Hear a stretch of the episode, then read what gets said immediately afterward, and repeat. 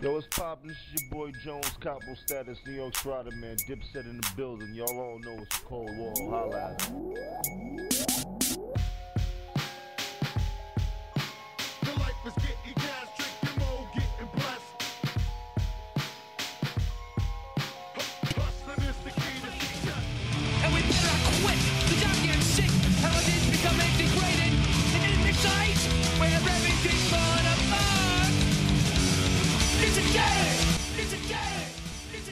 Wesh, euh, salut, ça va ou quoi? Euh, Donc euh, là, on est dans un épisode un peu particulier de, de Disengage. Donc c'est un épisode normal, on va dire, hein, pour, pour faire simple. Juste, en gros, il y avait un épisode qui, se préparait là, qui devait être assez balèze. Et en fait, au final, ça, ça va, pourra pas se faire. Donc du coup, j'avais calé celui-là entre temps et tout. Enfin bref, je vais pas vous raconter ma vie. Mais du coup, voilà. Donc il y a eu euh, une petite actualité, je sais pas si vous l'avez vu euh, sur les réseaux au niveau du hardcore parisien. Du coup, on a chopé euh, les deux malfaiteurs de, cette, Comment ne pas voir de cette actualité-là. Du coup, bah, du coup, déjà, Nemo, comment ça va? Bah, ça va bien, un peu une journée de merde, mais bon, Ah, Tranquille, on ça fait va. avec. Tu vois, le podcast, c'est pour décompresser aussi, tu vois, c'est ça. C'est ça, voilà. C'est ma thérapie. Exactement. et du coup, on est avec euh, Constantin et Gouy, donc euh, de Arakasso. Salut les gars. Salut. Donc, euh, salut. Salut. Est-ce que vous allez bien? Bah écoute, plutôt pas mal. Hein Très bien, Ouais, nickel. On est super heureux euh, d'être euh, sur Disengage Podcast, un podcast qu'on écoute euh, depuis euh, le début avec beaucoup d'attention.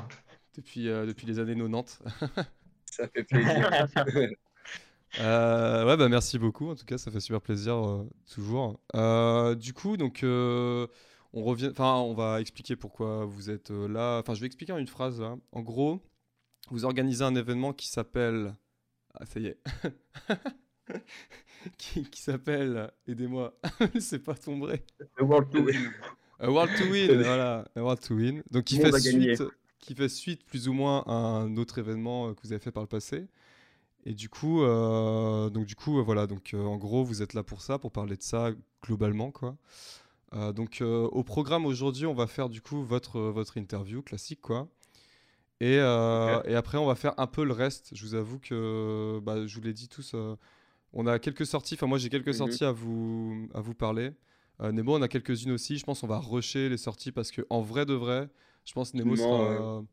Ouais, puis tu seras d'accord avec moi. Enfin, je pense que vous serez d'accord avec moi pour dire que bon, là, il y a eu des, des gros trucs, mais euh, c'est pas non plus. euh, Enfin. Mm. pour moi, j'ai surtout des démos, des EP, quoi. Donc euh, bon, bref.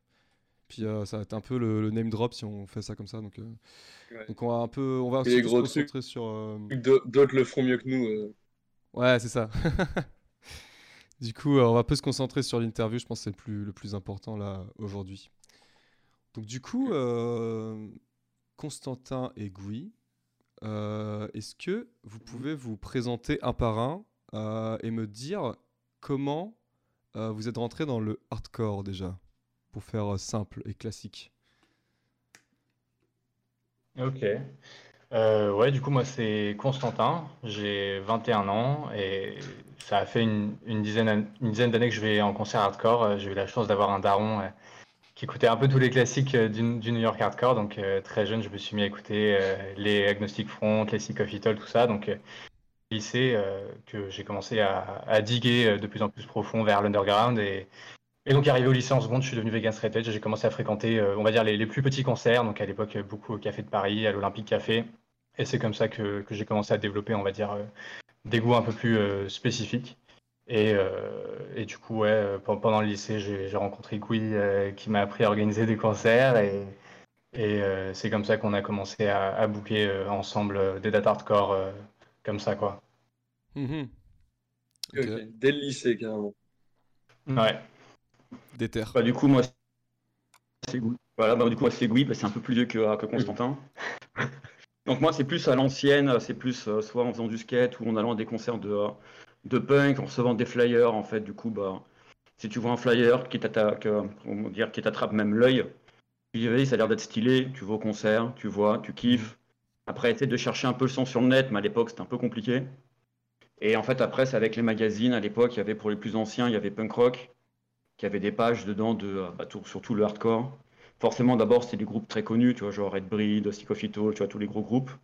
Puis après, tu digues et tu découvres les groupes un peu plus petits, tu kiffes, puis après, tu finis par organiser ça, quoi. Ok. Voilà, donc voilà, nous, ça fait à peu près 10 ans qu'on organise des concerts, euh, aussi bien punk que hardcore. Ouais, putain la vache. Et du coup, toi, t'avais... t'étais jeune alors, Constantin T'avais quel âge euh? Bah, lui, lui, à 10 ans, il était pas là, parce que sinon. euh, Ah ouais, ouais. Euh, je- Tu veux dire qu'on a commencé à booker ensemble? Ouais, ouais, si t'étais au lycée, t'avais genre euh, 16 ans, quoi. Ouais, bah, en fait, euh, comment dire, et moi, on s'est rencontrés parce que, en fait, Arak organise annuellement, bon là, évidemment, le Covid, ça, ça nique un peu la dynamique, mais en fait, tous les ans, il y a un festival antifasciste euh, sur deux, deux jours euh, C'est ça, ouais.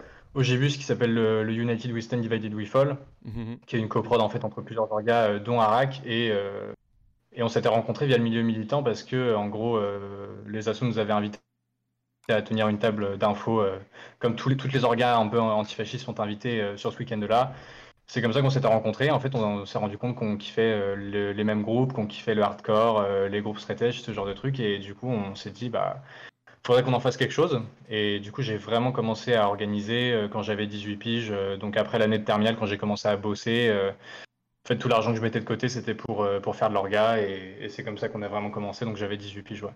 Ah, mais c'est ça en plus, ouais. Ouais, je me souviens, je, l'avais vu arriver. euh, J'avais vu un jeune kid qui était arrivé en Harrington avec un beau petit dégradé.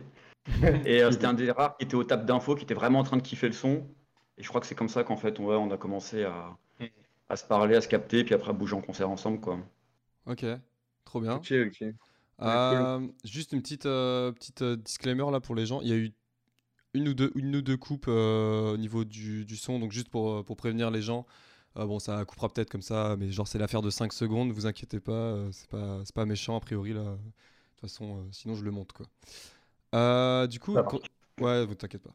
Du coup, Constantin, euh, t'as dit un truc intéressant, t'as dit que ton père écoutait du NYHT, c'est ça? Euh, ouais, tout à fait. Ok, trop cool ça. euh, Enfin, C'est rare. C'est enfin pour. euh, en fait, c'est ouf parce que. je sais pas, j'ai jamais vu que- quelqu'un. Ouais, euh, Ouais, c'est ça. En fait, ça veut dire qu'on est arrivé à un stade où il y a des kids dont le daron, tu vois, écoutait du, du hardcore et du coup, la, la musique est assez ancienne pour ça, tu vois. Enfin, je sais pas. Ça me fait, euh, ça me fait bizarre. Je crois que t'es Ouais. le seul, t'es le seul que je connaisse, je crois, dans cette euh, situation-là. Pareil. Ouais. Mon père jouait pas dans des, dans des groupes ou quoi, euh, mais en fait, il, enfin, ouais, dans les années 90, il, écoutait autant de, de Talmé euh, que de hardcore. Puis moi, dès, dès- dès un très jeune âge, en fait, j'écoutais tous les CD de la bibliothèque. Et donc, tu avais autant Iron Maiden que euh, Madball, Sick of It All, Donc, euh, j'écoutais tout ça. Mais donc, j'ai autant fait dans ma jeunesse euh, des concerts de Talmé que des concerts de hardcore. Mais sur la fin, c'est vrai que c'est le hardcore qui m'a qui m'a le plus plu. euh. et quand après, je suis tombé dans la sauce euh, du vegan straight edge, c'était logique que je continue sur ce chemin, quoi. Ouais, ouais. Ok. Lui, lui était pas du tout dans le, le délire straight edge, vegan. Du tout. Non, du tout, ok. ouais. Ok. c'est vraiment tout seul. Ouais. Et euh, Ok, ok. du coup, euh, euh, vous, a- vous avez euh, peut-être fait de la musique, vous avez joué dans des groupes euh, par le passé ou pas du tout? Moi, vaut mieux pas, mais Constantin, ouais, il fait un peu de. Tu es de la basse, toi. hein Ouais, bah ça- c'est un peu compliqué en fait. Euh, théoriquement, je suis bassiste, mais en fait, euh, dans la scène hardcore parisienne, que je fréquente depuis un certain nombre d'années, j'ai toujours été le plus jeune. Et euh, en fait, il y a- c'est c'est une scène très trentenaire, en fait, la scène hardcore parisienne. Et tout le monde se connaît parce que tout le monde a plus ou moins fait des groupes ensemble dans le passé. Et moi, j'aimerais vraiment, si tu veux, un jour faire un groupe straight edge. Euh, mais pour l'instant, sur Paname, c'est dur de trouver des jeunes, on va dire, de 20 piges qui sont straight edge et qui sont chauds de faire un, un projet comme ça. Donc pour l'instant, ça s'est encore jamais fait, mais, mais voilà, si quelqu'un est chaud dans les prochains mois, dans les prochaines années, annonce, euh, euh, je, suis, je suis là. bah, écoute, cool. euh, ça, c'est, je crois qu'on on est tous euh, dans, dans ce cas de figure. hein. Moi également, Tom également. Il y en a un dans chaque ville, peut-être que. Enfin, toi, toi, toi, t'as, t'as des, t'as des petits projets, mais c'est pas straight edge, quoi. Enfin, c'est pas purement. tu, tu parles à, dédié, quoi. à Cons ou à moi? Ah, non, à toi. Ah, moi Ah oui, oui, ah oui, ouais, non, bien sûr. Mais, mais au-delà de ça, ouais, je pense qu'on on passe tous par. euh, À part à Lyon, je crois, euh, Ouais, c'est ça. on galère tous. Les vrais jeunes sont à Ouais, Lyon. carrément. Les vrais enfants du hardcore sont à Lyon. Non, mais du coup, euh, trop cool. Et du coup, il y a un, un groupe particulièrement qui vous a, qui vous a attaché au, au hardcore Un truc, je sais pas, genre, ce que tu me disais, ouais, j'ai- je fouillais la pile de CD de mon père et tout. Et du coup, tu te rappelles peut-être du premier CD que t'as. Non Euh, ouais, ouais, pour sûr. Et bizarrement, c'est même pas les... ce que la plupart des gens qualifieraient comme les meilleurs albums d'Agnostic Front. Ah ouais Moi, j'aime trop le- toute la période de la fin euh, des années 90, début 2000. Ouais. Donc toute l'époque euh, Dead Yuppies, puis après, quand ils ont commencé à faire des trucs un peu plus, on va dire, modernes, qui est un peu une, plus une rupture avec le, le hardcore très punk qui faisait Mhm. De fin, fin, Ouais, fin c'est 80, début 90, quoi. Mais du coup, ça, c'est les albums que j'ai le plus kiffé. Ok. Et, euh, et ouais. Mais Dead Yuppie, c'est pas l'album qui a une censure, ça, au niveau de la pochette? Euh, ouais, c'est ça ou- c'est le contour euh, d'un d'un mec, ouais. Ouais, c'est ça qui est au sol. Et vu que c'était, euh, comment dire, euh, apparu au moment des attentats du 11 septembre, Ouais. Ouais. il, ouais. me semble que cette, il me semble que cette pochette-là, elle avait été, euh, elle avait été censurée, alors soit par une autorité extérieure, ou soit c'était le groupe carrément qui, Ouais. C'est Hmm. peut-être- une autocensure là-dessus, quoi. Moi, je connais pas trop cette période de. Enfin, les Something God I Give et tout, là, Ouais, c'est quoi C'est fin 80 ça? Euh, Something's Gotta Give, c'est c'est pas genre même une chanson de genre de Dead Yuppies ou un truc comme ça, je me souviens même, je me souviens même plus. Franchement, à part, euh, Ouais. à part le tout début, tout début, je... Agnostic Front, je suis vraiment à l'ouest. euh. Ouais, bon, non, Ouais, ouais, c'est c'est un, groupe port d'entrée entre guillemets, tu vois, je les ai vus quand j'avais 11 ans, mais Parce que ça après j'écoute pas Agnostic aujourd'hui. C'est ça qui est ouf, c'est que c'est un Ouais. groupe qui tourne de ouf. euh, genre, c'est un groupe qui tourne de ouf en Europe et tout. Et du coup, euh, je pense qu'on les a tous vus au moins une fois. Et du coup, Ouais. euh, forcément. Ouais. Bah, ça, c'est comme ça- les terreurs, en fait. hein. Ouais, c'est c'est- ouais, c'est ce que j'allais dire. C'est pareil. Même. Et toi, Gui, t'as d'ailleurs t'as un groupe euh, ou un album que t'as spin hyper rapidement et que t'as. Bah, moi, le truc qui m'avait attrapé, c'était euh, c'était à l'époque, c'était dans les premiers Headbreed.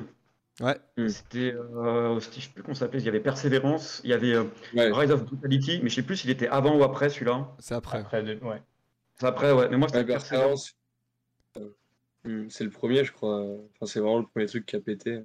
Ouais, c'est ça, mais c'était au tout, tout début des années 2000. Et moi là-bas, je venais plutôt de la scène punk. Et euh, d'un coup, en fait, quand j'ai écouté ça, je me suis pris une grosse claque, tu vois, parce que bon, les sons punk, à la fin des années 90, c'était pas fifou. Et euh, là, d'un seul coup, tu prends un truc vraiment bien produit et qui t'en met plein la gueule, et en vrai, c'était une claque, quoi. Rise of Brutality, du coup, parce que ça a coupé quand t'as dit le nom de. Enfin, je sais plus c'était lequel qui était. euh, en fait, en gros, c'est le premier qui est apparu entre Persévérance et euh, Rise of. Je sais plus c'était lequel qui arrive en premier. Ok, ouais. Ouais. Parce que maintenant, ça, ça a 20 ans, quoi. J'étais tout kid, mais je me souviens, c'est ça qui m'avait vraiment mis une claque. Ok, ouais. Bah, en même temps, euh, putain, je me suis Et- refait. euh, Je me suis refait bah, Persévérance hier, je crois. Enfin, les deux, là, euh, Satisfaction et Persévérance. Et en vrai, ça. c'est genre, ouais, bon, ok. En fait, il a pas besoin d'aller loin, tu vois. Mm. Dans le hardcore. Ça, c'est vraiment, vraiment un tractopelle que tu te Mhm. prends dans la gueule. Ouais, c'est ça. c'est un mode, Ouais, bon, euh, bah, c'est suffisant, je vais m'arrêter là, en fait. On arrête les podcasts, on arrête les trucs, hein, ça sert à rien. Franchement. Et euh, est-ce que, est-ce que vous avez, du coup, euh, pour un peu continuer la question, est-ce que vous avez un groupe un peu qui est le- votre point commun à vous deux, genre, euh, où vous en avez parlé en mode Ah putain, je kiffe et moi aussi euh, un espèce, Une Ouais, espèce de clé de voûte. euh. Magnitude un peu là en ce moment, enfin ces derniers Ouais. temps. Ouais. Ok, ouais. Ouais. Ouais, Magnitude, c'est un groupe euh, qu'on kiffe euh, Ouais. tous les deux. Après, Ouais. je sais pas si Ouais. on- Sur Step Closer aussi, on a pas mal kiffé. Ouais, tout- toute cette Ouais. nouvelle vague euh, straight edge euh, ricaine des jeunes de, de 20 ans, euh, ça, ça nous parle de ouf. Ça nous Mhm. semble hyper important que la, la scène se renouvelle. Après, je sais pas s'il y a des trucs plus historiques euh, qu'on kiffe tous les deux euh, autant, mais. Mais euh, Bah, le truc qui est bien en fait, tu vois, c'est que genre lui, euh, bah, Constantin, il vient plus du, du métal de base, Mhm. et moi plus Mm. de tout ce qui est punk Ouais. et en fait on s'envoie du coup des, euh, bah, des groupes chacun en fait par nos influences, et à chaque fois du coup on se fait découvrir des trucs, et les trucs parfois on kiffe dessus. Genre par exemple moi il y a le il y a Restraining Order que je suis bien dessus en ce moment, Ouais, carrément. et euh, Ouais. ouais, bah, comme, Ouais. comme Magnitude, tout ça, ouais c'est vraiment du ouais en fait il y a plein de groupes en fait qu'on kiffe euh, tous les deux quoi. ouais. Ok, ouais. Trop bien. Ok, ok. Euh, je- C'est une Bah, bonne comme, question. bah, bah, comme vous, je- je pense aussi, c'est pas, vous c'est pareil, vous devez avoir des groupes aussi. euh, En fait, j'y ouais, pensais, ouais. j'y j'y réfléchissais là, mais j'avoue que je, je sais même pas trop euh, c'est quoi. Si le- on en a un euh, tous les deux en, en commun, Genre, ah, je sais pas. hein. Turning Et vous Point. êtes arrivé par quoi d'ailleurs? Là, là, vous, vous nous posez des questions, mais vous, vous êtes arrivé par quel groupe vous? Ah, Ah, tu veux, tu veux retourner Dans- l'interview euh, Ah ouais, la groupe là, on retourne, ouais. eh, moi, alors, c'est un peu honteux. hein. Alors moi, je peux, je peux te dire précisément c'est quoi les, les morceaux, moi. Je Ouais, peux même te dire les Moi, morceaux. c'est plus flou, mais. Ouais. Parce qu'en fait, moi, je me, suis mis, commence. je me suis mis super tard, moi, au hardcore. Je me suis mis euh, à la fin, enfin, je, je- je me mettais plus ou moins dans le métal. En fait, je me suis mis globalement dans la musique extrême assez tard parce que j'avais, euh, j'étais dans la musique, on va dire globalement, et juste la- le métal et tout ça, c'était un peu le dernier truc que je devais, euh, que je devais tester, quoi. Et, euh, et un jour, je me suis lancé à Metallica Ride the Lightning, tu vois, et là, c'était fini, quoi. C'était terminé pour les euh, 10, 10 années qui allaient venir, quoi. Et du coup, en hardcore, je me rappelle, parce que j'étais tombé sur une compile ou une playlist, j'arrive plus à me souvenir exactement c'était quoi le format. Et les premiers morceaux, c'était. euh, déjà, je connaissais Minor Threat, To Save To Dead, tous ces trucs-là. Je, je les asso- associais pas forcément au hardcore, mais je, je connaissais à peu près. Et les premiers trucs que j'écoutais comme étant du hardcore et tout, c'était euh, bah, c'était Gotago de Agnostic Front, le morceau. Euh, Inside Knowledge de 25 Ta Life. Et No Reasons Why de Goya Biscuit. C'est les trois premiers morceaux que j'écoutais de, de hardcore. Quoi. Genre le truc hyper, hyper large, tu vois. Genre euh, Mhm. super large quoi. Et toi Nemo, je crois que c'est un peu plus. Toi t'as deux périodes aussi, Oh. tu me disais. euh, Ouais, ouais, c'est un peu flou et puis c'est un peu plus honteux. Parce que déjà, Euh, déjà Nemo, vraiment Nemo, tu... désolé de te couper, mais il est, euh, il écoute du hardcore depuis bien plus longtemps que moi en fait. Genre de- depuis. Ouais, mais, mais j'ai digué, j'ai commencé à diguer assez tard. En fait, je crois que mon premier vraiment contact avec le hardcore, c'était un, concert, mais euh, comme toi, euh, j'allais beaucoup euh, en concert très jeune, mais plus du métal du coup. Euh, à partir de 13 ans, je commençais à aller en concert. Et dans la SMAC cannaise, euh, il y a eu un concert de Smash Hit Combo. Ah. Et, euh, et à l'époque, j'étais j'étais vraiment euh, à fond dans les bails de néo metal, etc. Donc du coup, euh, Smash Hit Combo, j'avais même pas consci- conscience en fait ce que c'était euh, hardcore, metal hardcore, machin. Et c'est resté dans un coin sans trop fleurir. Et puis, je crois que le premier album de hardcore que je me suis mis de côté et que j'ai téléchargé et que j'ai vraiment écouté, c'était un groupe de beatdown russe qui s'appelle Strike It Shoother, mais qui est vraiment assez anecdotique finalement. euh, euh, En fait, je- puis, euh, bon, je après, vois ce que euh, c'est, du coup c'est trop j'ai marrant. j'ai digué de moi-même, mais. De quoi? Bah, bah, comme, on voit ce... enfin, comme je vois ce que c'est, c'est trop marrant de... que ce soit ça en fait. ouais. Ouais, mais c'est enfin, vraiment du, du beatdown euro, eurocore ultra, ultra lambda. Enfin, Il y a, y a assez, y a assez peu de choses Hmm. qui, est, qui ressort de ce groupe. Et puis après, euh, j'ai regardé euh, toutes les compilations euh, de Sean Pitcam, et, etc. Je suis passé par euh, ma grosse phase beatdown avant de, avant de, de diguer un peu plus Hmm. tout ce qui, bah, tout ce qui s'est fait autour. Ah, il y a eu beaucoup de phases différentes. t'es allé plus deep, j'ai pas osé l'évoquer celle-là moi.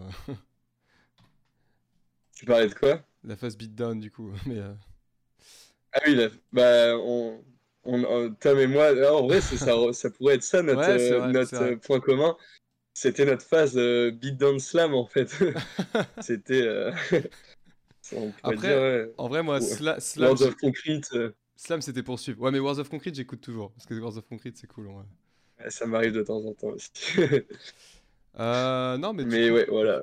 du coup, euh, pour, euh, donc, euh, pour recentrer le débat, messieurs, Zemmour-Mélenchon. là. J'avoue, on a digressé de ouf. Ouais. Mais euh, non, pour, euh, pour revenir sur le- le- l'événement, du coup. Donc, euh, c'est un événement qui. A World to Win, voilà, je cherche encore le nom. C'est un événement qui fait suite, plus ou Oula. moins. T'as t'as bugué de mon côté, Tom. Ouais, après, c'est pas. Enfin, moi, je bug. Tant que je bug pas moi pour moi, tu vois, c'est pas trop grave. Surtout comme, Ouais. je, me- comme je me Ok. pas. Ok, d'accord. T'inquiète. Euh, ouais, non, je disais, ça, Ça fait, euh, ça fait suite plus ou moins à un événement qui, euh, qui s'appelait le Breakdown the Walls. Du coup, moi, j'y étais pas. Enfin, Nemo et moi, on y, on y, était, on y était pas. Je crois que j'étais Ah ouais. à, une autre, à une autre connerie pendant ce temps-là. Ouais, ouais. Ah, mais j'étais, j'étais à un truc de métal en plus, je crois, hein, à ce moment-là. Enfin, n'importe quoi en fait. hein, mais, mais du coup, je disais quoi Ouais, est-ce que vous, on peut revenir sur cet événement-là? C'était quoi l'objectif derrière? Est-ce qu'il y avait des, des trucs particuliers Est-ce qu'il y a des trucs particuliers à noter? Et est-ce que ça s'est passé globalement bien, quoi? Parce que euh, Ouais, du coup, euh, avec Gui, on a commencé à booker euh, pas mal de dates hardcore euh, bah, à partir de- du début euh, de l'année euh, 2019. Donc au début, on faisait pas mal euh, des soirées qui s'appelaient euh, Don't Forget the Struggle. En fait, ça nous plaisait bien de, de reprendre des références assez classiques du hardcore, Mm. Mhm. et, euh, mais, mais qui, a- qui rappelait selon nous un, un message assez important. Et donc, on, a- on, a- on s'est retrouvé à faire plusieurs dates comme ça. Donc, euh, des groupes comme X Represent X, euh, Waste, Mortality Rate, et toujours avec cette idée, en fait, de systématiquement reverser les bénéfices à des caisses de soutien selon le contexte politique. Donc, je me souviens à l'époque, on avait fait beaucoup pour les prisonniers politiques, tout ça. Et on a un groupe euh, en fait sud-coréen euh, qu'on connaissait pas du tout, qui était totalement inconnu euh, euh, en Europe, qui s'a- qui s'appelle Flush, qui nous avait contacté euh, parce qu'ils faisaient leur première tournée européenne. Et, et je me souviens, voilà, on en parlait, et on se disait. parce que c'était c'était une époque à Paris, aujourd'hui j'espère que ça va changer, mais c'était une époque à Paris où c'était quand même dur de remplir des petits concerts. Euh, c'est une ville tellement grande où en fait euh, Ouais. tous les jours tu as des concerts, voire le même jour tu en as plusieurs, que les gens ont ce privilège en fait de choisir euh, quelle date ils veulent soutenir et quelle date ils décident de laisser de côté. Et donc on se disait est-ce que euh, voilà ça vaut le coup euh, Mm. d'organiser comme ça une première date d'un groupe euh, pas forcément connu ici? Et je sais plus j'avais ça dans le coin de ma tête un soir je me suis dit mais en fait si on ramenait en fait tous les groupes actuels de Youth Crew sur cette date? Ouais. et qu'on Ouais. en profitait pour faire un truc un peu gros et, et c'est parti d'une idée comme ça. On a contacté plein de groupes. On en a fait une affiche. On cherchait un nom. On s'est dit, bah écoute, euh, l'esprit de, cette euh, soirée, c'est quand même le Youth Crew. Donc, euh, Warzone. un nom qui, qui reflète très bien ce qu'on a envie de, de, bah, de- diffuser, entre guillemets, comme message, c'est Breakdown the Halls. Tu vois, c'est c'est le nom de, cet album de Youth of Today. Ah non, je confondu les deux trucs. Et- Et, et du coup, c'est comme ça que ce truc s'est lancé. Et, et on a réussi à choper en fait Nations on Fire. Ça nous semblait important en fait euh, d'avoir comme headliner en fait un des premiers groupes stratégiques d'Europe. Euh, on a eu la chance que Nations on Fire se soit reformé euh, dans ces eaux-là. C'est un groupe qui est peu connu mais qui en fait est, ultra important parce que c'est le groupe qui a littéralement euh, fondé la scène stratégie euh, belge et qui est responsable quelque part un peu indirectement au point de vue des influences musicales, mais de la scène H8000 parce que en fait Ed Goodlife, qui était le guitariste donc de Nations on Fire, c'est lui qui après a, fait Good Life Recordings, qui s'est retrouvé en fait être le label central euh, européen euh, pour le straight edge et euh, qui a ramené en fait tous les groupes américains, donc tous les Morning Again, les Cultures, euh, donc tous ces groupes euh, edge de ouf euh, qui, les a ramenés en fait euh, en Europe et euh, qui euh, a pas mal chapeauté euh, le Yepper à l'époque où c'était un festival dans un squat de 200 personnes. Et nous, c'est une ambiance qu'on avait vraiment envie de d'amener, c'est-à-dire euh, ça se faisait vachement dans les années 90 en fait ce genre de choses, de ramener plein de groupes de différents pays sur un même line-up euh, dans une salle un peu comme ça à l'arrache où t'as pas de scène et euh, avec un truc militant derrière. Et bah, pour le bilan de l'événement, ça a été hyper positif en fait. Ouais. on a eu environ euh, 200 personnes, énormément de gens qui ont voyagé des pays différents. Je sais qu'il y a un mec qui a voyagé de, de Turquie, il y a quelqu'un qui a voyagé Ah ouais. du Danemark. Vache. Euh. Sinon, c'était- pas mal euh, l'Angleterre, euh, l'Allemagne, la Belgique, mais énormément aussi de gens qui ont voyagé des, des villes différentes.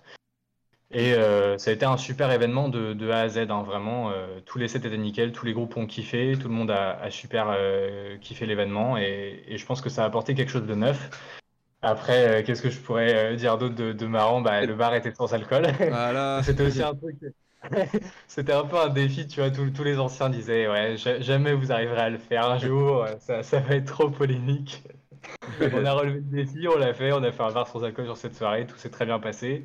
Quelques rageux ont bu devant la salle avec des canettes achetées au supermarché, mais globalement, je pense qu'on a réussi à installer un truc euh, dans la scène euh, qui, qui contribue en fait à toute cette dynamique qu'on voit en fait depuis trois ans, où euh, en fait après Mind Awake et, et la fin de Straight Alert qui avait été annoncée bah, au printemps, printemps-été 2000 Ouais, peu de temps. ah, merde, Euh, printemps, 2019. Moi, en tant que jeune, Mind Awake, c'était le seul groupe que je voyais en concert, euh, voilà, qui était straight edge quand, quand j'étais au lycée, tu vois. Donc je me disais, il y a un truc qui va se casser la gueule, et en fait, pas du tout. C'est-à-dire que euh, deux mois plus tard, tu as trois groupes edge sur Lyon. Enfin, trois mois plus tard, euh, Ouais. Iron Deficiency et Spin Around ont vu le jour un peu plus tard, mais Breakout euh, s'est créé. euh, nous, on a fait le festival et, euh, et on on dit pas que c'est euh, ce groupe-là ou nous qui avons euh, comment dire lancé cette dynamique-là, mais ça, ça a participé pour sûr à, à cette dynamique qu'on constate où il y a de plus en plus de jeunes dans plein de villes de France qui commencent à progressivement bah, s'investir de plus en plus dans la scène, en, en commençant Mhm. des groupes, en faisant des zines, euh, en faisant de l'orga de concert. euh, En faisant des podcasts. voilà, donc, Mhm. euh, donc ouais, c'était une date super cool et, et du coup, peut-être tu veux parler. Non, comme ça, puis puis c'était blindé en fait quasiment Ouais. depuis le début quoi. Mm. Dès les premiers. euh, dès rappeler euh, la- le line-up, du coup, vous avez parlé du coup de Flush et Nation of Fire, et peut-être citer les Ouais. autres. Du coup, ouais, c'était Nations on Fire qui headlinait, euh, Ties Denied, groupe allemand, euh, Mhm. Animal Club de Belgique, de- Breakout de Lyon, Flush de Corée du Sud et euh, Safe State de Suisse. Ok. Et du coup, c'est Ouais, aussi, vraiment, par ouais. exemple, c'est à ce concert d'ailleurs qu'on a rencontré euh, Marion et Romain de Paf of Urgence. Avant qu'ils fassent Paf of Urgence, ils étaient aussi montés pour la Ah date. oui, euh, euh, ils, ils avaient un Ok, groupe avant en plus. euh, euh, Ouais, ouais, tout à fait. Euh, J'ai plus le nom en tête, Ouais, euh, plus le nom, malheureusement. Bon bah tant pis. On va faire les interviews, du coup. Mais Ouais.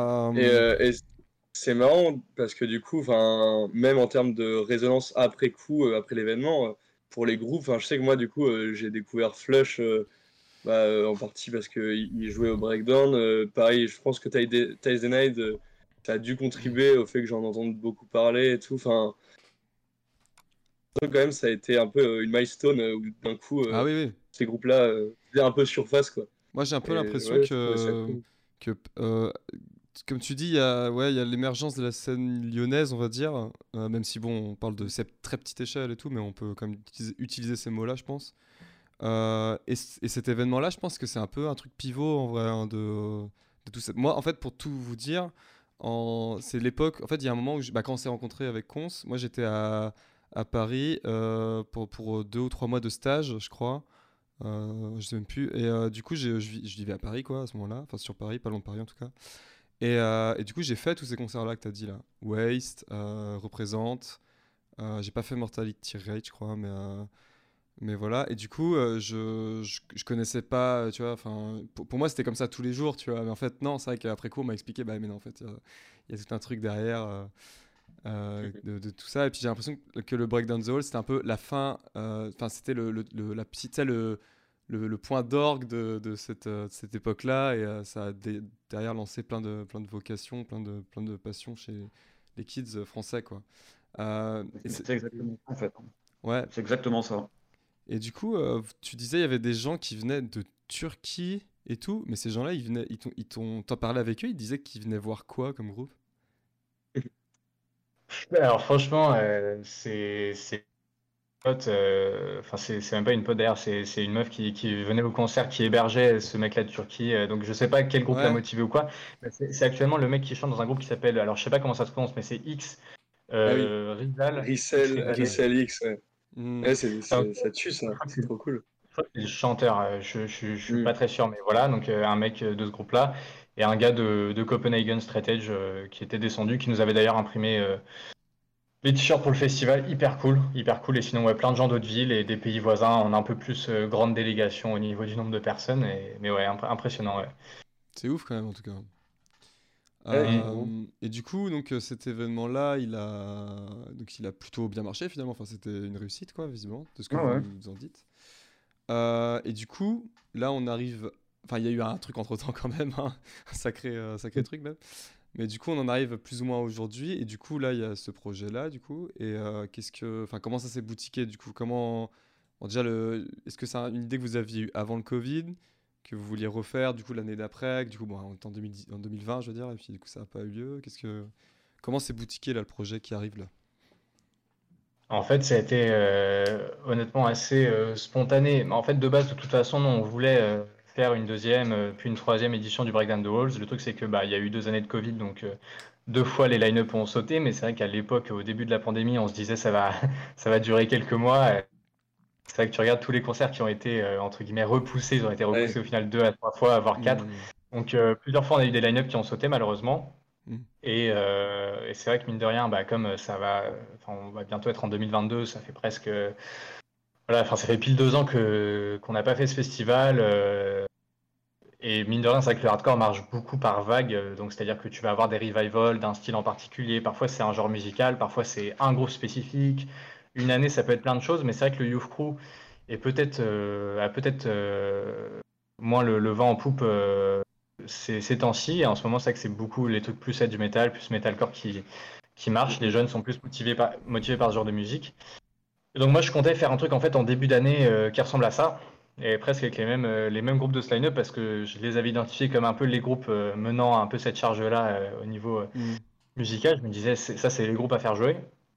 Et en fait, euh, Sorcerer euh, m'ont contacté pour me dire qu'en fait, ils allaient faire un, un weekender euh, de quelques dates et qui comptaient passer par Paname. Et donc, je me suis dit, bah, en fait, pourquoi attendre début 2022 si on peut faire ce line-up-là dès maintenant? Et donc, on s'est lancé ce défi de se dire, bah, en fait, on va contacter tous ces groupes-là.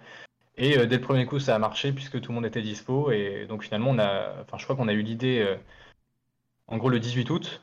Et on l'a Mhm. annoncé euh, il y a, euh, je sais pas, une semaine. Donc, Ouais, c'était assez ça. rapide. On a eu les confirmations assez vite.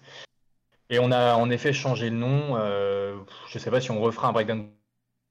Ouais. Mais c'est vrai que ça nous semblait important de changer de nom dans le sens où ce serait bizarre d'utiliser une référence un peu Youth Crew pour un truc Mhm. beaucoup plus métal. Et on n'avait pas forcément non plus une idée de rip-off euh, qui sonne metalcore. Et on s'est dit, bah écoute, pourquoi pas utiliser euh, une référence à Karl Marx et Friedrich Engels. et- Bah, bah, c'est vrai que cette crise du Covid, elle a matérialisé très concrètement, elle a cristallisé ce que c'était euh, con- concrètement euh, la guerre de classe. hein. donc euh, on s'est dit, voilà, cette citation-là, euh, Ouais. les prolétaires n'ont rien à perdre que leur chaîne, ils ont un monde à gagner, et ça nous semble d'actualité. On trouve que c'est à la fois un nom Ouais, aussi hyper ouais, hardcore. ouais. donc on s'est dit, voilà, un, un monde à gagner, World Twins, ce, ce sera un nom stylé, et, et voilà. Et puis c'est cool, je trouve que ça fait euh, la continuité euh, euh, presque historique. D'abord euh, Youth Crew, ensuite euh, comme si vous réexploriez un peu le- un la peu. timeline euh, un peu ça. du hardcore. Ouais, Je trouvais ça, je trouvais ça cool comme. Que, et puis vraiment, c'est chaque événement est dédié à un style, euh, que ce soit pas un peu, enfin, ce Ah ouais. aussi, mais que ce soit pas un, un conglomérat de, de tout. Quoi. En fait, c'est Ouais. ce qui, ce qui manque, je pense, à la, à la France euh, au niveau du hardcore, c'est que nous, on n'arrête pas de le dire sur le podcast et tout, mais en fait, on en a trop marre qu'en France, le hardcore doive passer par le métal pour s'exprimer ou par le punk. On aimerait bien qu'il s'exprime de, lui-même, en fait, pour ce qu'il est, c'est-à-dire de la musique punk hardcore qui euh, est née avec Minor Threat et qui existe encore aujourd'hui avec Magnitude, par exemple, tu vois. Et en fait, euh, il y a des occursions du métal et du punk là-dedans, mais en premier lieu, ça reste euh, en premier lieu, ça reste une musique propre. Et du coup, je trouve que prendre des, des dates, les faire en mode un peu thématique sur des époques ou des scènes de hardcore, c'est hyper. euh, en fait, ça montre euh, une. euh, un- j'ai pas, j'ai pas envie de dire ça, ça fait chauvin, mais un respect du, de la culture hardcore, entre guillemets. Enfin, je sais pas comment expliquer. Mm. Genre, il y a. euh, Enfin, souvent, euh, et c'est pas genre pour critiquer ça ou quoi, mais souvent, il y a une date hardcore en France quelque part, et c'est. Bon, bah, on va mettre tous les, les groupes hardcore de la région, celui-là qui passe, machin. Et en vrai, c'est très bien parce que ça fait des, des concerts de hardcore et tout, machin. Mhm. Mais je pense que c'est vrai qu'avoir le recul sur. Bon, voilà, notre scène, elle en est là aujourd'hui. Il existe ça, ça et ça. Euh, les enfants, les enfants avec euh, un Z là, euh, allez, explorer tout ça parce qu'en fait, ça va vous intéresser quoi. Et du coup, bah ouais, faire des soirées à thème, j'ai envie de dire, ouais, à thème quoi. C'est un peu logique en fait dans cette, idée là quoi. Du coup, moi j'avais une, question là pour continuer là-dessus. Euh, comment, en pleine période de Covid, on convainc des groupes internationaux? Parce que c'est vrai qu'on n'a pas dit, mais il y a une particularité sur cet événement-là. Ouais, c'est que ouais, c'est ouais. premier. On a, le hardcore, je pense, c'est bon. Enfin, le métal, je pense, ça, ça redémarre un peu, mais le hardcore, c'est bon là depuis le Back to Life, en tout cas, ça redémarre plutôt bien. Moi, j'en ai, enfin, je sais pas vous, mais on en a fait pas mal là. Il y a eu Le- la, date à, à Paris, du coup, aussi. Ouais, la date à Paris. Enfin, J'estime que c'est. euh, ouais, C'était incroyable, d'ailleurs. Ouais, carrément. J'estime que c'est plus ou moins euh, relancé quand même. Mais euh, comment on fait pour convaincre des groupes euh, bah, internationaux euh, avec euh, les bails de Brexit, etc., de, tu vois, de, jouer quoi Parce que genre, ça a été compliqué à, à booker ou quoi tout ça? Vra- Vraiment pas, ça a été super facile. Comme je te disais, le, truc, on, le bossait depuis. ouais, on a commencé à le bosser le 18 août de cette année. Le line-up a été sécurisé en deux semaines, quoi. Vraiment, après, c'est juste le poster qui a mis un, un peu longtemps à arriver. Euh, mais euh, bah, en fait, bon, c'est à la fois compliqué, mais euh, pas vraiment dans le sens où actuellement la France, comme un certain nombre de pays européens, pour traverser la frontière, il suffit d'avoir un pass euh, vaccinal entre guillemets à deux doses, euh, ou alors un certificat de, de guérison ou un test PCR de moins de 72 heures, je dirais en moyenne. Hmm. Donc euh, pour la plupart des groupes européens, c'est plutôt simple en fait. Euh, disons que c'est le bon moment. euh, après, je pense pas qu'on sera reconfiné Ouais. euh, à ce point de l'épidémie, mais euh, du coup, pour la plupart des groupes européens, ça s'est fait super facile. Enfin, de toute façon, Sorcerer et Path of Resurgence sont, sont les deux groupes en tournée, et après, euh, Mm. Devour et, et Case, de- c'est ces conditions-là qui s'appliquent à eux, hein, donc c'était plutôt facile de les convaincre. Et puis, en fait, ils étaient hyper motivés, comme c'est des groupes assez récents, mine de rien. Enfin, Devour, c'est le plus vieux groupe, mais ils sont créés plus vers 2015. Tout le monde était hyper motivé de jouer sur une date thématique comme ça, avec vraiment la, la nouvelle génération euh, de groupes euh, de type metalcore. euh, voilà, il y a- il y, a beaucoup de, de groupes euh, straight edge sur l'affiche. Et pour les groupes anglais, c'est vrai qu'il y a cette question du Brexit qui est assez, qui est assez dure dans le sens où c'est hyper dur de, de ramener du merch. En fait, le plus simple pour les groupes anglais, c'est souvent de se faire prêter maintenant le matos Hmm. en France ou dans le groupe où ils vont arriver pour, pour jouer. Donc je sais qu'on a au moins un groupe comme ça qui va tous faire, euh, qui a plus ou moins tous faire prêter euh, sur place. Et on a un autre groupe qui va partir genre euh, la veille euh, et faire un trajet de 11 heures pour venir. Mais du coup, peut-être ce qu'on va faire, c'est qu'ils ils vont faire livrer leur merch chez moi.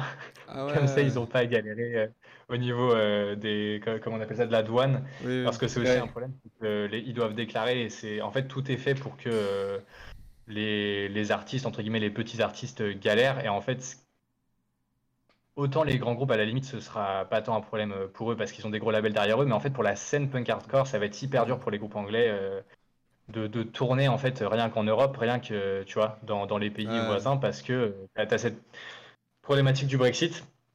Euh, mais en tout cas, voilà, on a réussi à, à gérer ça et euh, il n'y a pas trop de contraintes entre guillemets pour euh, traverser la frontière au-delà de ça, donc, euh, donc hyper facile et en fait tout le monde est- était hyper chaud comme ça de, de jouer sur une date où il n'y a que des groupes de jeunes quoi. Ok, ouais, trop cool. Bah tant mieux hein, du coup. Mais euh, ouais, euh, euh, qu'est-ce que je voulais dire aussi? Ça, j'y pense maintenant en fait en voyant la, la fiche, mais c'est vrai que vous avez fait, vous avez pris un, un parti pris aussi qui est intéressant, je trouve, c'est que le groupe français tournant, il est, enfin, et Pass of Resurgence du coup, mais vous l'avez mis au-dessus en fait dans la fiche. Et ça, en vrai, c'est un truc. je sais qu'on en a parlé aussi avec, je sais plus qui, mais que euh, c'est vrai que souvent. ouais, on en a déjà parlé, et euh, bah, c'est euh, du coup Kevin aussi de Deliverance Records, je crois qu'on avait parlé dans un interview, euh, ouais, euh, il me semble aussi, euh, qui fait ça aussi sur ses dates, il me semble. Ouais, genre mettre le groupe mettre français le, le euh, français au-dessus, quoi. ouais. Et ça, c'est c'est Mhm. euh, c'est voulu ou c'est genre plus une conséquence de bah il tournait donc on l'a mis. euh?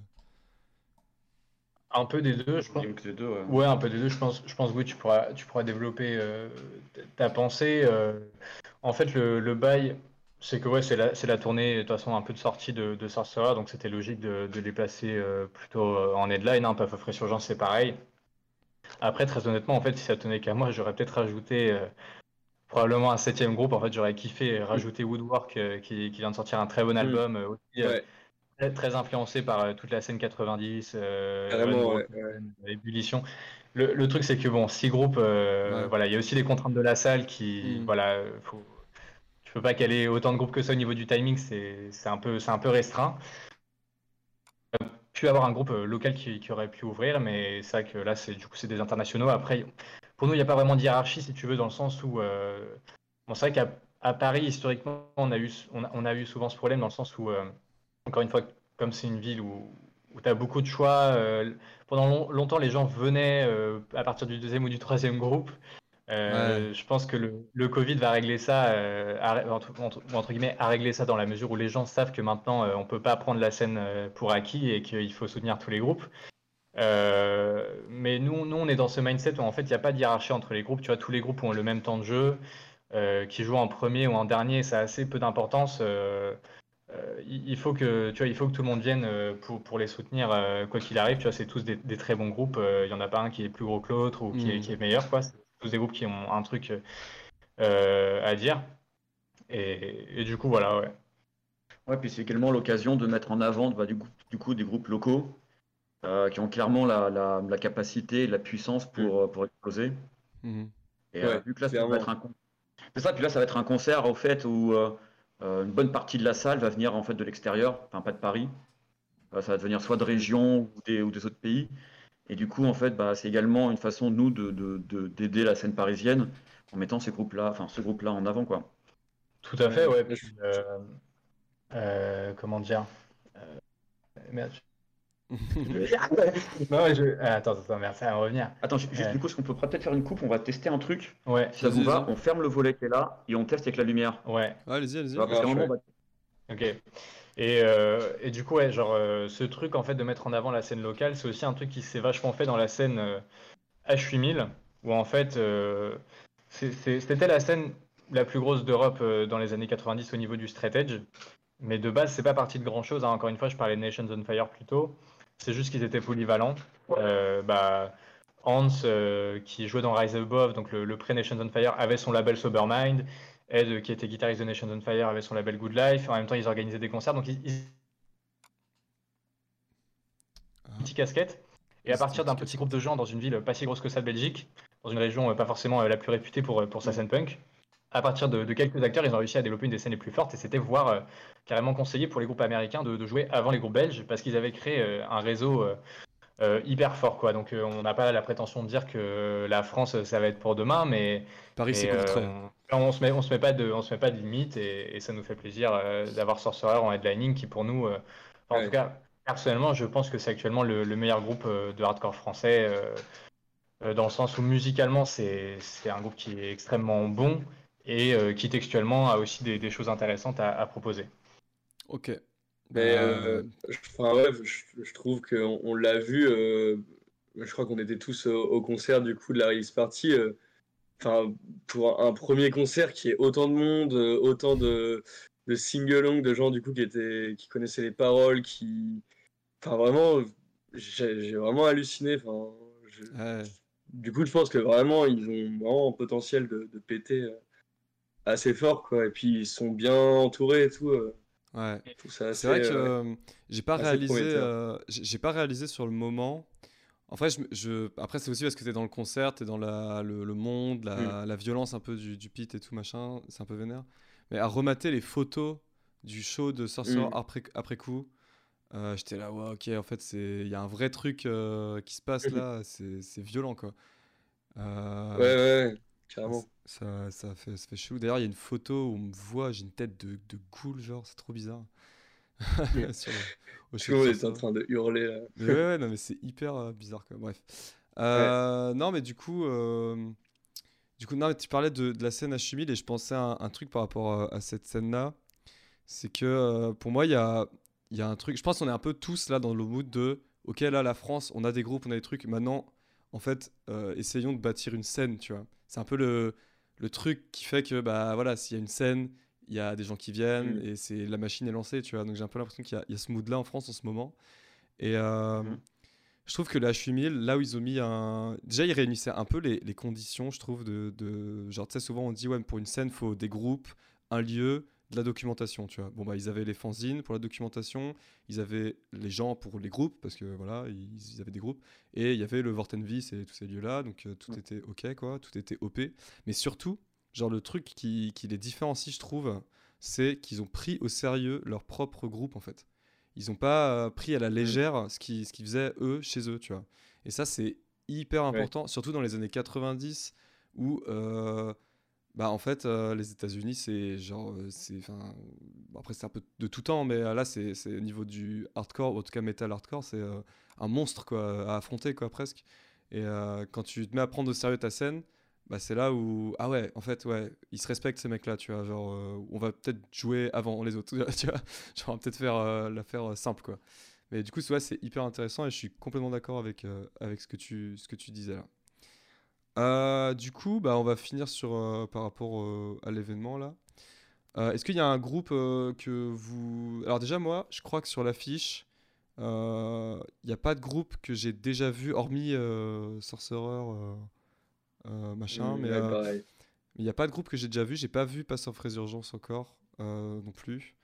Euh, et euh, est-ce qu'il y a un groupe que vous vous, a- vous attendez un peu? Je sais qu'on avait couvert un des groupes euh, dans le podcast. Tu sais, Nemo, euh, il a changé de nom, mais avant c'était X Régression X. Et maintenant, ça, Ouais, ça, ouais. ça a un autre nom. Je crois que c'est In My Time of Dying, c'est ça? Ouais. Exactement. Ok, Ça, ouais. ouais. Ok, bah moi c'est D'accord, c'est ouais, peut-être celui que j'a- j'attends un peu et aussi Caged parce que je me dis Edge Metal Ouais. Italie, tu sais il y, a un- il y a un truc tu vois, les, les fans d'absence de la salle euh, soulèveront la, la question à Destroy Babylon et tout, mais euh, Mais ouais, euh, du coup, il y a un groupe que vous voulez, euh, que vous voulez voir particulièrement ou quoi? Bah, moi, c'est vrai que les Italiens là, de Cage, ça me, ça me botterait bien de les voir.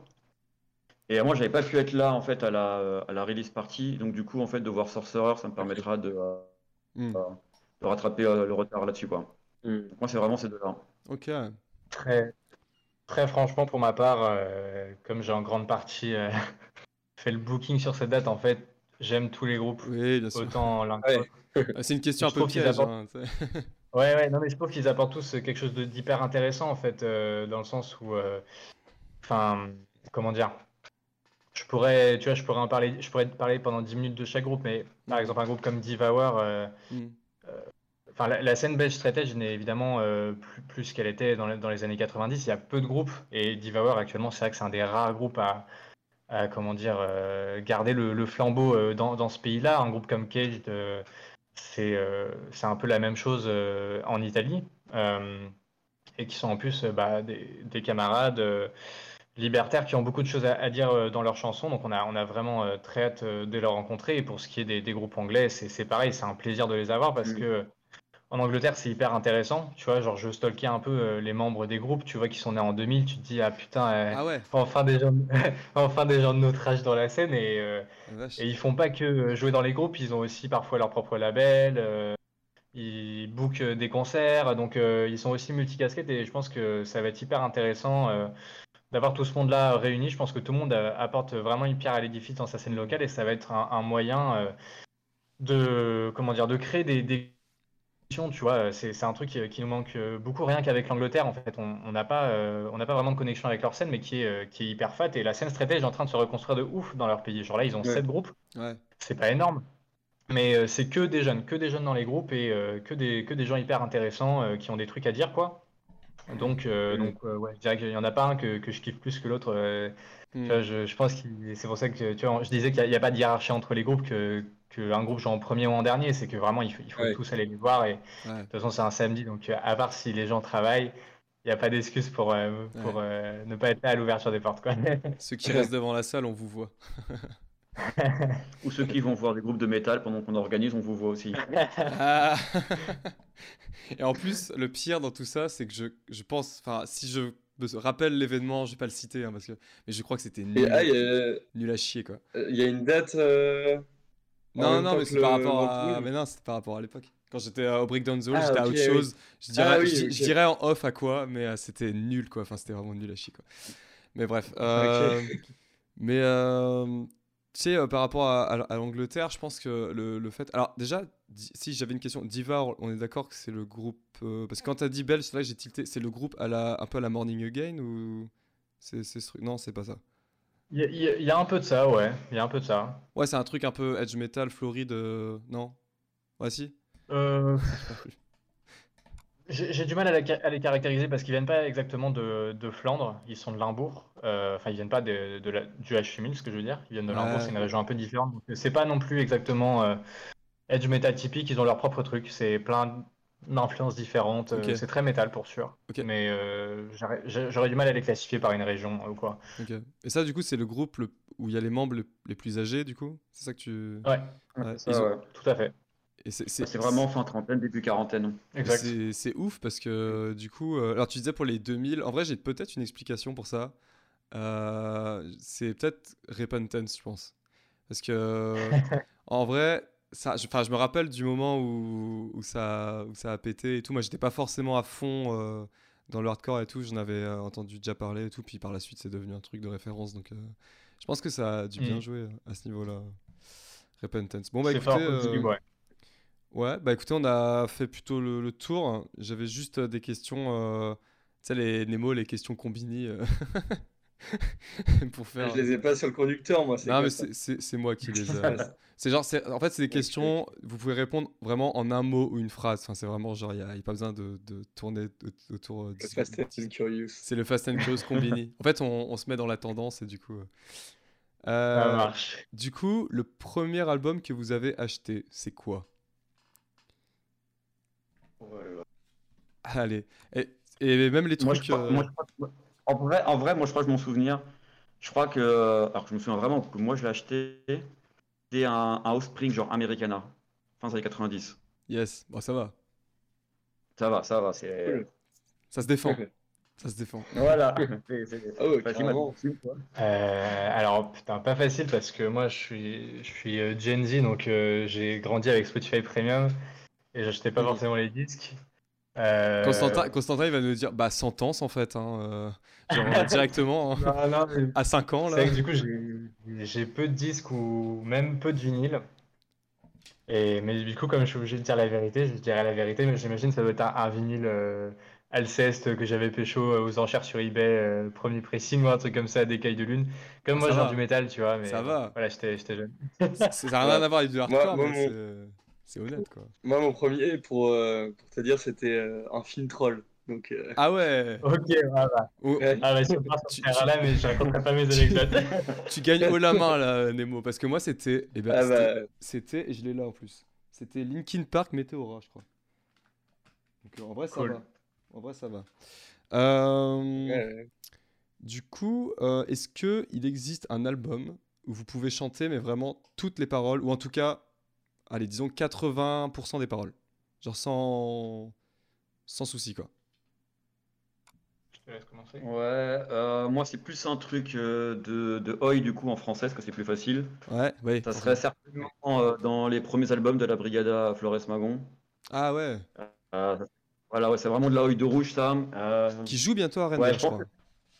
Exact, ouais. Mais ça, ouais, je pense que ça, quand j'étais pareil, plus dans les années 2000, j'ai bien, bien saigné, puis j'ai fait beaucoup de concerts. Vu que c'est en français, c'est plus facile à retenir, quoi. Mais je ferai pas de démonstration. Il n'y aura pas de karaoké, là. Non, ça ira. Je, pe- je pense pour moi, euh, le premier album de Nations on Fire, Strike the Match, c'est un groupe que j'ai découvert tard, en fait, quelques mois avant de les booker, Mhm. mais qui après m'a fait complètement tomber euh, dans l'addiction des années 90, euh, Ah yes. Qui m'a donné envie de, de lire le livre sur le H8000 et, Sale celle-là. et à partir- qui m'a, qui après j'ai commencé à collectionner des t-shirts des années 90. Enfin bref, j'en suis jamais sorti, j'en suis toujours pas sorti. Mais euh, c'est un album que je trouve hyper important dans le sens où ça fait partie vraiment de, de cette dynamique euh, euh, ultra politique en fait euh, de la fin des années 80, début 90 où en fait peu de gens, euh, peu de gens le savent. Et euh, ce qui est super cool là, c'est qu'il y a un, un livre qui va sortir euh, dans quelques mois qui s'appelle euh, The Past, The Present, euh, qui est écrit par des anciens en fait euh, de la scène et c'est ça va être, il me semble, le premier livre sur la scène straight edge européenne, Mm, un bouquin historique. Et euh, donc peu de gens sont au courant, mais en fait la scène straight edge a littéralement été importée en Europe par, par les, les communistes révolutionnaires en fait. Donc aux Pays-Bas c'était l'ERM qui est après devenu euh, Profound, puis Manifesting Banner et Autour de cette scène-là, tu as eu euh, après un groupe qui s'appelle euh, Feeding the Fire. En Allemagne, tu as eu Spawn. Ouais, voilà.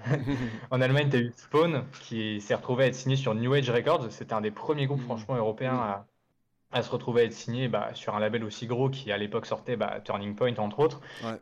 Ils ont même fait un split avec euh, Disper, euh, qui était euh, le, le groupe de Scott Vogel, mais qui étaient tous des groupes euh, qui euh, revendiquaient euh, un héritage, euh, voilà, au niveau du message bah, de Lénine, euh, de Trotsky, tout ça. Nations on Fire, c'est vrai que c'était plutôt anarchiste, mais ils ont apporté ce truc hyper radical où ils avaient euh, un contenu bah, pro-Palestine, anti-impérialiste, anti-raciste, etc. Et, je trouve que c'est vraiment un des meilleurs albums au niveau du hardcore européen du début des années 90, quoi. Donc, c'est c'est pas complètement du youth crew, tu vois, c'est, c'est, ouais, je sais pas, c'est du hardcore punk euh, 90, Ouais, quoi, mais, Oui, oui, c'est ça. mais, hyper, mais hyper intéressant, quoi. Il y a un côté hyper, euh, euh, de dire anglais presque. Pas, pas Ouais. discharge non plus, mais tu vois, un truc un peu euh, vraiment frontal, euh, punk, euh, je trouve, euh, dans Dungeons on Fire, plus à fait, que, ouais. plus que dans d'autres groupes de cette époque-là euh, et de cette euh, Mm. région-là, du coup.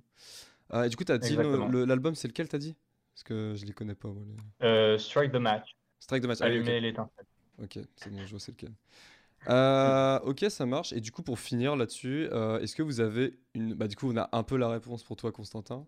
Moins pour toi, Gui. Mais euh, est-ce que vous avez une ville hardcore, enfin une ville scène hardcore, qui vous. Vous y revenez tout le temps, quoi? C'est genre la, scène euh, que vous revenez régulièrement, quoi. En vrai, moi, je suis un peu toutes, toutes les scènes. Je fais pas, me spécialise pas soit en Youth Crew, soit en Beatdown ou autre. C'est vrai que je peux aussi bien passer d'un d'un tsunami euh, euh, pour faire mon, mon gros bourrin euh, quand, quand tu vas faire du sport que euh, euh, Restraining Order, tu vois, genre ça fait Ouais. vraiment grand écart. J'ai pas vraiment spécialement une ville ou une scène particulière, quoi. Ok. Mm. Non, bah, Parce qu'en fait, le hardcore, c'est quand même vraiment, au final, comme tu le disais tout à l'heure, je sais plus lequel de vous deux disait ça, mais c'est une musique qui est propre euh, à soi et euh, la scène, elle est vraiment riche. Mm. Et, euh, et en vrai, ça serait un peu dommage de se limiter à. On peut avoir des phases, tu vois, évidemment qu'on Ouais, a des ça, phases d'un seul c'est coup, en fonction, en, en- en- en fonction Ouais, genre de, de- son humeur ou, ou même en fait de ce qui est hype un peu sur le moment, on est forcément influencé. Mm. Il y a d'autres moments, genre, c'est forcé. Enfin, elle est tellement riche, autant piocher, quoi. Après, j'avoue, forcément, quand c'est un peu plus politique, pas mentir, Ouais. ça m'intéresse aussi, tu vois. J'aime bien que les textes, en fait, retranscrivent la colère que dégage le groupe. Mm. Ok. Enfin, D'accord. sans après, sans forcément baser que des trucs militants, mais on va dire forcément. Un peu Ouais. plus, quoi. Ok. Ok. Ouais, c'est un peu pareil pour moi. C'est vrai que la scène H8000, c'est c'est une scène qui m'intéresse forcément parce que c'est très proche de chez nous et on se dit comment ça se fait que la frontière est si proche et le straight edge, bizarrement, n'est jamais arrivé euh, en Mm. France, quoi. Enfin, il y a eu des, des petits groupes, voire même des groupes très intéressants, mais euh, comme c'est une scène où il n'y a, y a pas eu beaucoup de transmission, euh, les gens qui faisaient des zines qui ont quitté la scène après n'ont pas forcément euh, fait le taf de les passer à d'autres gens. euh, Enfin, il y a, y a Tilt euh, qui fait un, un super euh, site internet qui recense tous les scans un peu des fanzines du monde entier. C'est un peu une perle rare là-dessus, mais, mais du coup, c'est vrai que même si moi je kiffe la scène H8000, euh, je considère qu'en fait, euh, ce qui est super intéressant avec la scène hardcore et en particulier la scène straight edge, c'est qu'en fonction des, des réalités géographiques et politiques de chaque ville, pays, il y a un message différent qui se décline. Tu regardes la scène en, en Amérique du Sud, euh, la scène brésilienne, euh, chilienne. euh, C'était une scène qui est ultra politique, euh, aussi politique en fait euh, que ce qui s'est passé aux, aux Pays-Bas euh, avec toute cette scène marxiste révolutionnaire où au Brésil ils ont eu une scène hyper intéressante. euh, déjà, ils- ce qui, ce qui m'inspire vraiment, c'est que quelques années seulement après euh, l'arrivée du vegan straight edge, là où le H8000 était en majorité végétarien, eux ils étaient déjà vegan en fait Ouais, euh, en- au début, de- au début des années 90 et euh, ils avaient ce truc euh, hyper euh, révolutionnaire dès le départ, anti-impérial. Des groupes comme Point of No Return qui ont vraiment bâti des scènes. hein. Eventual Burn, qui est genre le groupe allemand le plus connu dans le métal, Mm. ils ont fait une reprise de Point of No Return par exemple. Tu vois, et aujourd'hui ils sont beaucoup plus connus que Point of No Return, mais en fait.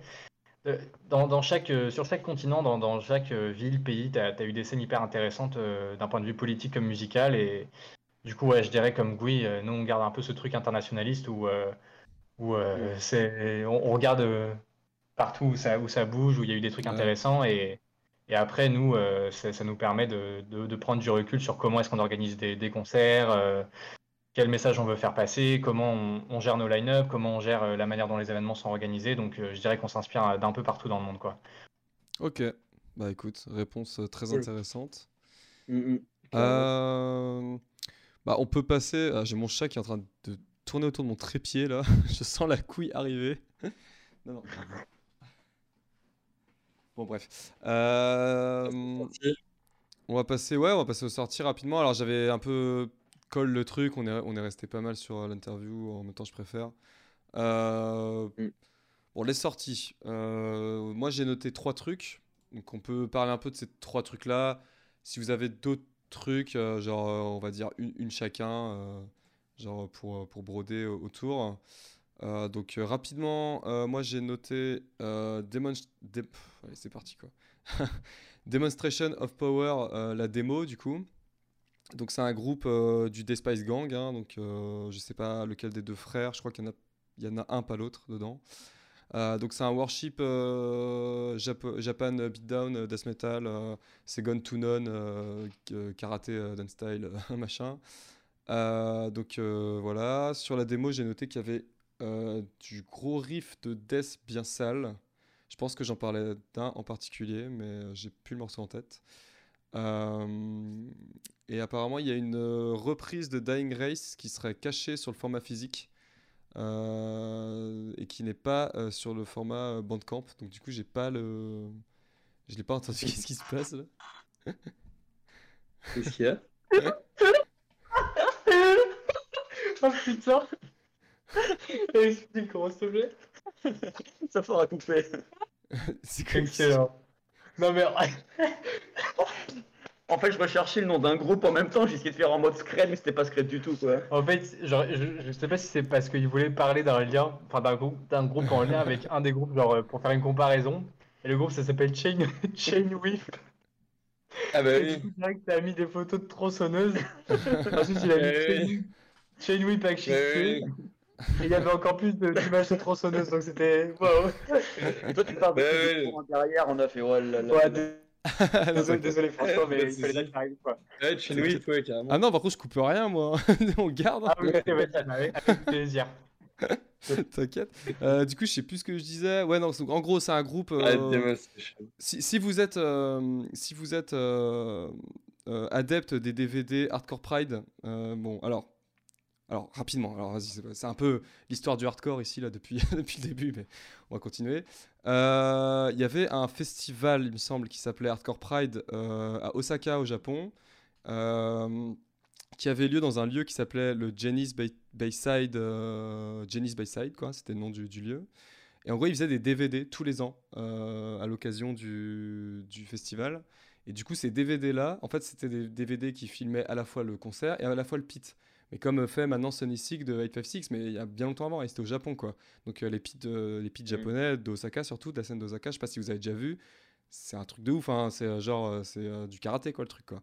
Et du coup, ça, ça, ça a bien, pas forcément les groupes, mais les DVD ont- sont bien exportés pour ça. Et du coup, il y a des gens qui ont repéré les, je pense, les groupes à travers ça. Puis même, il y avait des groupes connus, euh, genre Dying Race, quoi. Euh, et du coup, bah, Demonstration of Power, c'est un peu le, le, un, un enfant de ça. Enfin, j'ai discuté avec le, le mec et du coup, il me disait que lui, ouais, effectivement, il était tombé sur les DVD un peu aussi, pareil. euh, et du coup, il était devenu complètement fan de, ce, de cette espèce de death metal. Ouais, c'est vraiment du death metal beatdown euh, hyper particulier, quoi. euh, donc à la Second to None et tout. Et du coup, il y a une reprise de Dying Race qui est cachée sur le format physique de la démo hein, de After All, pour ceux qui connaissent. Et, et du coup, voilà. Et donc voilà pour ce truc-là. Et aussi, pour finir, après j'arrête de parler de ça, et je vous laisse la parole. euh, Il y a un autre groupe aussi qui fait ce genre de worship euh, Japan et tout, qui est peut-être un petit peu plus connu là. C'est euh, Moment of Truth, qui est un groupe de Floride du coup. Voilà. Et du coup, ça c'est pareil, c'est un peu dans la même mouvance. Là, ils ont sorti un morceau où il y a carrément du pitch sur la voix, tellement, tu vois, pour rendre le truc encore plus gras, quoi. Donc, voilà. Vous avez écouté ce truc-là ou pas du tout? Bah vas-y, comment c'est Bah écoute, moi j'ai trouvé ça euh, fort sympathique, comme tu dis, le, le mélange est vachement intéressant. euh, j'aime bien l'alternance entre la voix hardcore et, et plus euh, death metal. Moi j'ai grandi aussi en écoutant euh, tous les groupes de death un peu old school, euh, comme Grave, euh, Entombed, euh, Bolt Thrower, donc euh, ça rappelle des souvenirs. Puis musicalement c'est très, c'est très efficace, puis j'aime bien aussi le, le parti pris qu'ils ont fait de, de caler carrément une instrumentale pour, euh, Mm. pour la deuxième track. Ah, c'est sur celle-là, je pense Mm. que je parlais du, Death, là. Ouais. Hmm. Moi, du coup, à l'inverse, vu que j'aime pas trop du, euh, du métal, quand écouté au tout début, avec la voix d'outre-tombe, j'ai fait, Ouah, qu'est-ce que c'est que ça? Tu m'étonnes. Ouais, ouais, moi quand j'entends ça, j'imagine toujours en fait, tu vois, genre des, euh, des, des, des geeks qui font un peu les gros durs. Je Ça crois, sont- fait rigoler au début, mais en fait après c'est vrai que c'est bien, c'est bien fort. Comment? Je crois, je crois que t'es pas loin de la, de la réalité parce qu'ils sont fans de techno, euh, en fait, euh, les mecs à la base, je crois. Enfin, il y a un truc comme ça. euh, Ouais, c'est les mecs de Despice, donc. euh, Ah putain, il y a Yann qui Mm. rentre. Bah Après, ouais, après, quand c'est vrai que ce mélange death metal hardcore, après c'est vrai que ça envoie quoi. Ouais, c'est clair. Moi, j'ai j'ai pas trop trop accroché. Je l'ai écouté une seule fois en même temps.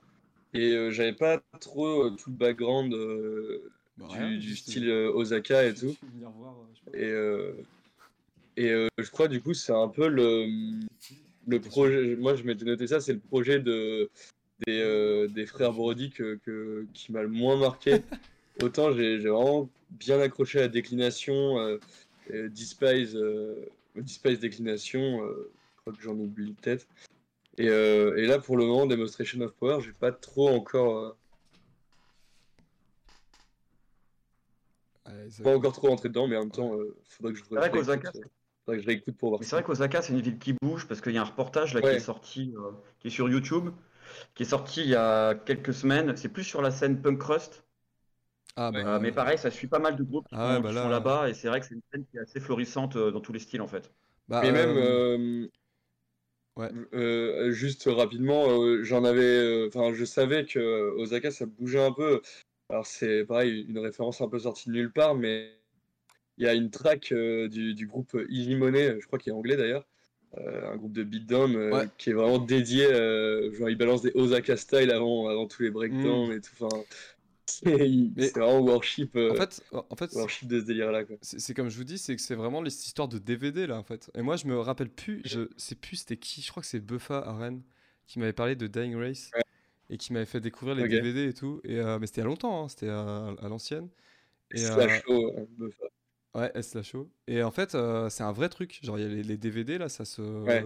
C'est un vrai délire. Il y a tout un délire autour de ça et tout. Et, euh, et c'est marrant quoi. Et du coup, Mm. oui, pour, euh, si on parle de la scène punk crust ja- japonaise, là, on en a pour des heures quoi. Parce que entre les gauze, Mhm. les gizms, les machins, les trucs punk plus anarcho-punk et tout, enfin, c'est infini quoi. Disclose et tout. Mais dans, mais dans du les, dans les années 2000, il y avait des groupes aussi qui étaient, qui s'étaient fait connaître par leurs vidéos justement live. Euh, je sais pas si vous connaissez les groupes comme euh, Sand, enfin Sable en anglais. ouais, Ouais, Sand, ouais. Et bah, il faut une reprise de Ouais, je Second to None, sans dans live. Il faut une reprise de Second to None du coup. Ouais. Mais il y avait pas mal de groupes Ouais, effectivement, même dans les années 2000, qui s'étaient fait connaître avec les, euh, la vieille qualité tout en pixels, mais on voyait des high kicks dans tous les sens quoi. Ouais, bah je pense que je pense que c'est de ça. Ouais. Je pense que c'est, euh, c'est- on parle du même euh, du même truc là. Mais euh, Ouais, je pense Mm. Mais du coup non, vous voyez, il y a pas grand chose à dire. Si il y a Stretch Savage Style aussi qui est un groupe cool euh, de cette zone là. Mais euh, en gros euh, voilà.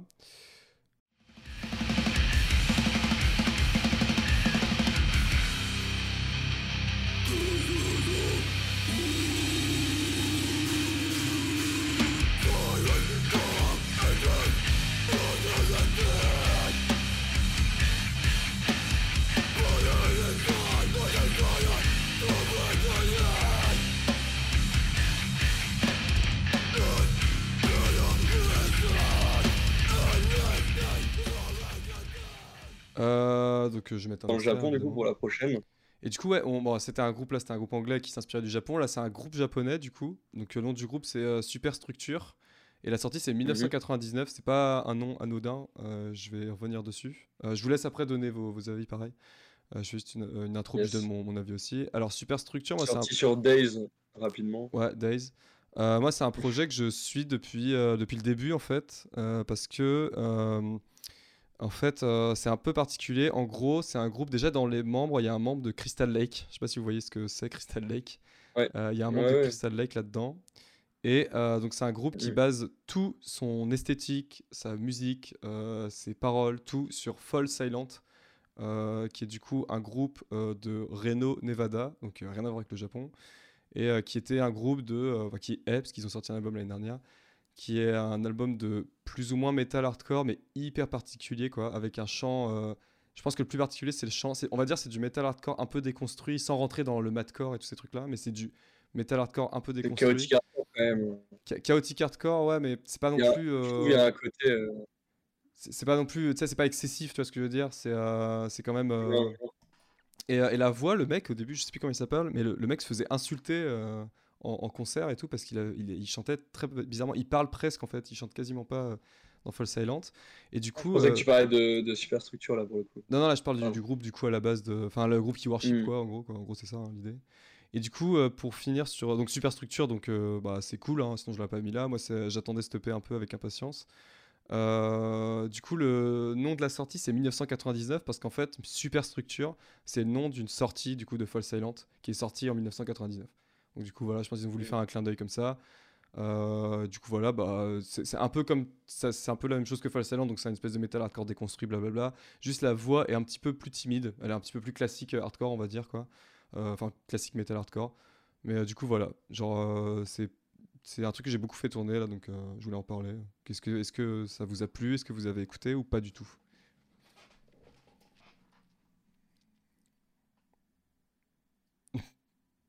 Alors, Sorti. ouais, Nemo, Euh, ça m'a. Ouais, ah, est-ce que tu peux, tu recommencer ta phrase, s'il te plaît, parce que ça a bugué en fait. euh, le... ok, ouais. Euh, Je dis ouais, euh, ouais, ouais, je l'ai écouté dès, dès qu'il est sorti, je l'ai vu beaucoup partager et je connaissais pas. Le, le terme, enfin le nom du groupe et, et l'artwork m'avait un peu interpellé. Du coup, je suis allé écouter ça. Et bah ouais, ouais, j'ai pris, euh, j'ai pris une, une petite claque en, en écoutant le, le P ou l'album, je suis pas sûr. C'est un EP. C'est un EP. C'est un EP. Hmm. Et euh, du coup, ouais, après, je suis allé écouter euh, ce qu'ils avaient fait un peu avant et tout. Et ouais, j'ai vraiment bien kiffé. euh, C'est méchant en vrai. je trouve que. Ouais, ouais. Mais euh, en ce moment, dans, au Japon, ils ont un truc aussi avec le, le metal hardcore parce qu'il y a Excused Duty aussi, qui est pas totalement japonais. Je crois qu'ils ont une partie du line-up en Corée. Hmm. Et pareil, ils- enfin, un truc ultra euh, metallic hardcore. euh, Plus, plus européen d'inspiration là metal. pour le coup, euh, il me semble. bah ouais, ouais, pour le Ouais. coup. Il y a, il y a moins le côté ultra déstructuré, euh, chaotique. Hmm. Mais je trouve que ouais, il y a une espèce de d'attitude, d'ambiance ultra énervée euh, que je trouvais Mhm. vraiment cool euh, dans, dans cette EP. Voilà, c'était ma chronique. Ah, les gars, est-ce que vous, avez, coup, euh, euh, vous avez fait tourner ou pas du tout? Du coup, ouais, bah c'est un peu tourné. Bah, quand Conce m'a envoyé le, le- le fil conducteur, du coup, je suis allé écouter ça. Bah, déjà, le nom, j'avoue, ça m'a un peu fait penser à, à des théories de, de Marx sur euh, Ouais. infrastructure, ouais. superstructure. Mais euh, musicalement, euh, même si c'est vrai que c'est pas vraiment du madcore, euh, j'avoue, la première écoute, j'ai un peu pensé à Botch, un petit peu. Ouais, ouais, Mm. oui, ouais, on peut. Il y a des, c'est vrai que ça va Ouais. pas à ce point-là, c'est pas non plus du Dillinger Escape Plan, mais c'est quand même un petit peu, quand même vraiment chaotique. Et euh, ça change un peu ce qui sort euh, quand même ces derniers temps, ou ce que Mm. moi j'écoute habituellement. Quoi. Ouais, ça dénote vachement là, je trouve. euh. Ouais, carrément. Non, pareil, moi, moi, je trouve que le contenu est, est assez innovant. Clairement, moi j'aurais du mal à, à le classifier ou même parler de, de ce disque. Il est très court, mais à la fois euh, vachement riche euh, et, et hyper technique musicalement. Puis je trouve que c'est hyper important aussi que ces groupes-là, euh, qu'ils soient japonais ou, ou d'autres pays d'Asie, euh, arrivent jusqu'à nos oreilles. C'est vrai que c'est c'est toute une scène, euh, l'Asie, avec plein de pays très très différents, mais dont on entend rarement parler, euh, parfois à cause de la barrière du langage. Mais euh, j'ai vu que ça avait été euh, que Unite Asia avait fait pas mal la promo et Mm. qui est un site qu'on respecte de ouf parce qu'ils essaient de faire monter voilà un peu tous ces groupes-là euh, de, de- de tous les pays d'Asie. Je sais que Arak euh, les avait interviewés euh, pour un podcast qui était d'ailleurs assez intéressant sur la situation de la scène euh, en Asie. Donc euh, Et les ça- manifs à Hong Kong aussi, ce qui était là-bas. Ouais, sur les manifs à Mm. Hong Kong aussi. Ouais, et euh, du coup, c'est toujours hyper im- important et intéressant euh, de, de savoir ce qui se passe euh, dans cette scène-là parce que euh, les groupes euh, n'arrivent pas toujours à tourner jusque chez Ouais. nous, mais, Ouais. mais voilà. Ouais. Ouais, puis comme, euh, comme je disais, bon, c'était pour un autre sujet, mais euh, comme je disais tout à l'heure, tu vois, il y, y a des scènes, il y a des trucs euh, de ouf, quoi, et on n'a pas forcément le background, nous, c'est dommage, quoi.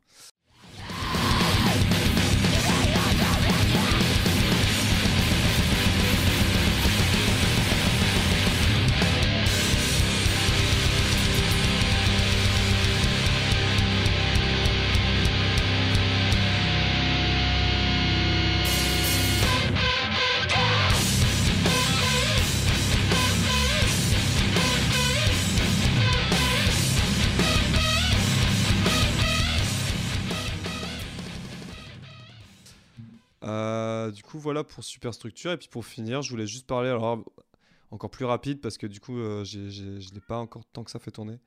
Euh, donc ce serait In-Ground euh, Gun. Donc alors là, c'est du, on va dire du fast, fast hardcore, quoi, en gros. Ça frôle vraiment avec le, grind et ce genre de truc. Donc moi, j'avais énormément fait tourner, mais genre vraiment beaucoup, beaucoup, l'EP qui précède, Meathead qui est euh, genre euh, dans les 5 dernières années euh, dans ce carcan-là, je trouve que c'est genre dans le top, top 5 des sorties vénères quoi. C'est un l'EP là, c'est un truc de ouf quoi. Que ce soit au niveau de la composition et de la production, c'est un truc, euh, super vénère. Donc cet album-là, je l'attendais un peu aussi quand j'ai vu qu'il avait été annoncé. Et, je l'ai trouvé cool. Il aurait pu être plus court. Il y avait des morceaux, j'ai trouvé qui étaient un petit peu en trop. Mais on n'est pas là pour parler du moins bon.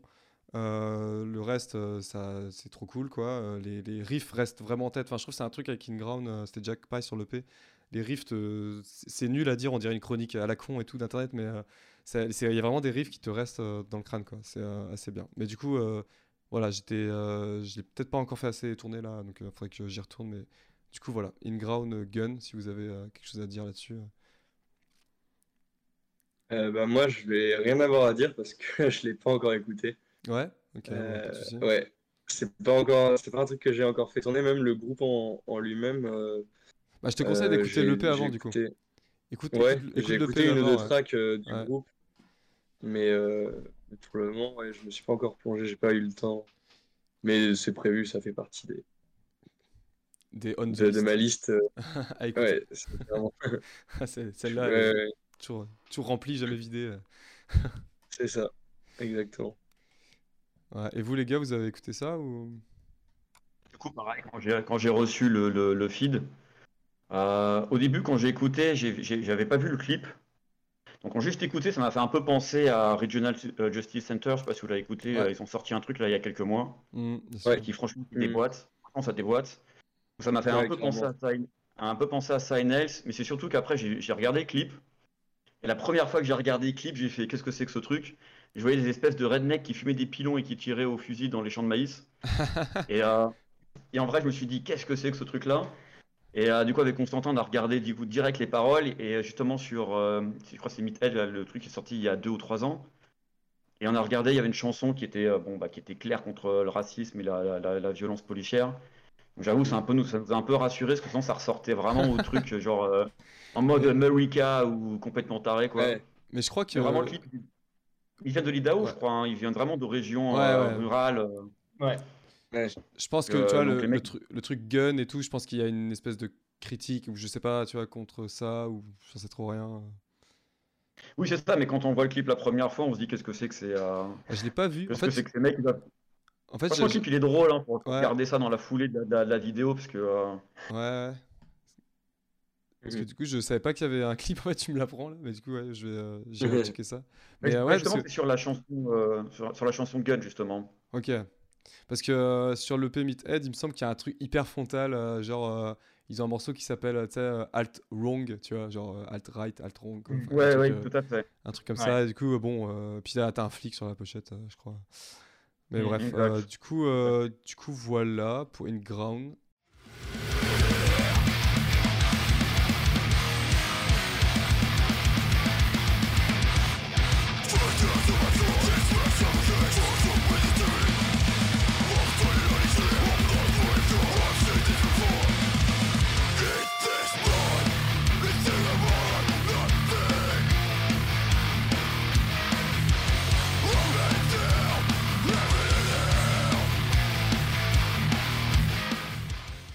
Et puis c'est un peu tout ce que je voulais. J'ai pas forcément autre chose de plus. On peut rapidement dire si vous avez euh, là en deux trois phrases un truc à Mhm. chacun à, à conseiller ou à, à écouter. Ouais. euh. Bah vas-y, vas-y Nemo, commence. Bah ouais, moi j'ai un truc, euh, ouais, ça m'a, ça m'a, c'est un EP qui m'a grave grave accroché et que j'ai pas trop vu, euh, en tout cas euh, en France, tourner. C'est euh, alors le, le nom de l'EP, je vais l'avoir là. Euh, il s'appelle Time is the One Thing par un groupe qui s'appelle Dare to Be. C'est un groupe euh, Midwest East Coast et euh, c'est du c'est un groupe de, de hardcore mélodique qui, enfin, vraiment qui s'inscrit. euh,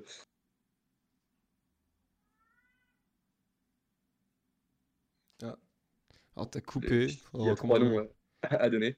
Merde. Du coup, euh, j'ai coupé à, à où? Ah, qui s'inscrit euh, dans. là, ça Ah. Qui bah, qui s'inscrit dans, euh, dans trois groupes euh, déjà très connus qui sont euh, Verse, euh, Bane et Avert. Ah, ouais. Du coup, ouais, ils sont un peu voilà, les piliers euh, de ce style-là. Et, euh, et euh, euh, du coup, euh, ouais, l'EP est vraiment cool. Euh, Il m'a. Enfin, du coup, avec un chant euh, qui peut rappeler euh, vraiment verse, euh, euh, ultra émotionnel. Enfin, voilà, il y, a- un truc très, très, très, très. euh, qui prend au trip. Et ça, fais- ça faisait longtemps que, un, que le, le chant et, et la voix d'un mec dans le hardcore m'avait pas vraiment, vraiment relevé euh, comme ça. euh. je pense que depuis Avert, euh, j'avais pas eu autant de, Hmm. de feeling euh, en écoutant un truc. Et, et du coup, euh, bah voilà, je le, je le place là pour que les gens euh, en entendent un peu plus parler. Ouais, mais quand je l'ai écouté, moi celui-là, je l'ai, je l'ai écouté trois fois d'affilée, tu vois. Il y a Constantin Ouais. qui est encore mort de rire. là. Ouais, mais écoute, il fait du beatbox avec, ses- avec sa gorge ou son ventre, là, je sais pas ce qu'il fait là. Sérieux, mec? Ah, Je suis pas au courant de ça. Mais ouais, Dare to Be, j'avais bien, j'ai bien kiffé ça aussi. hein. Ouais, ouais, c'est- bah, moi, c'est vraiment une, une de mes claques. euh.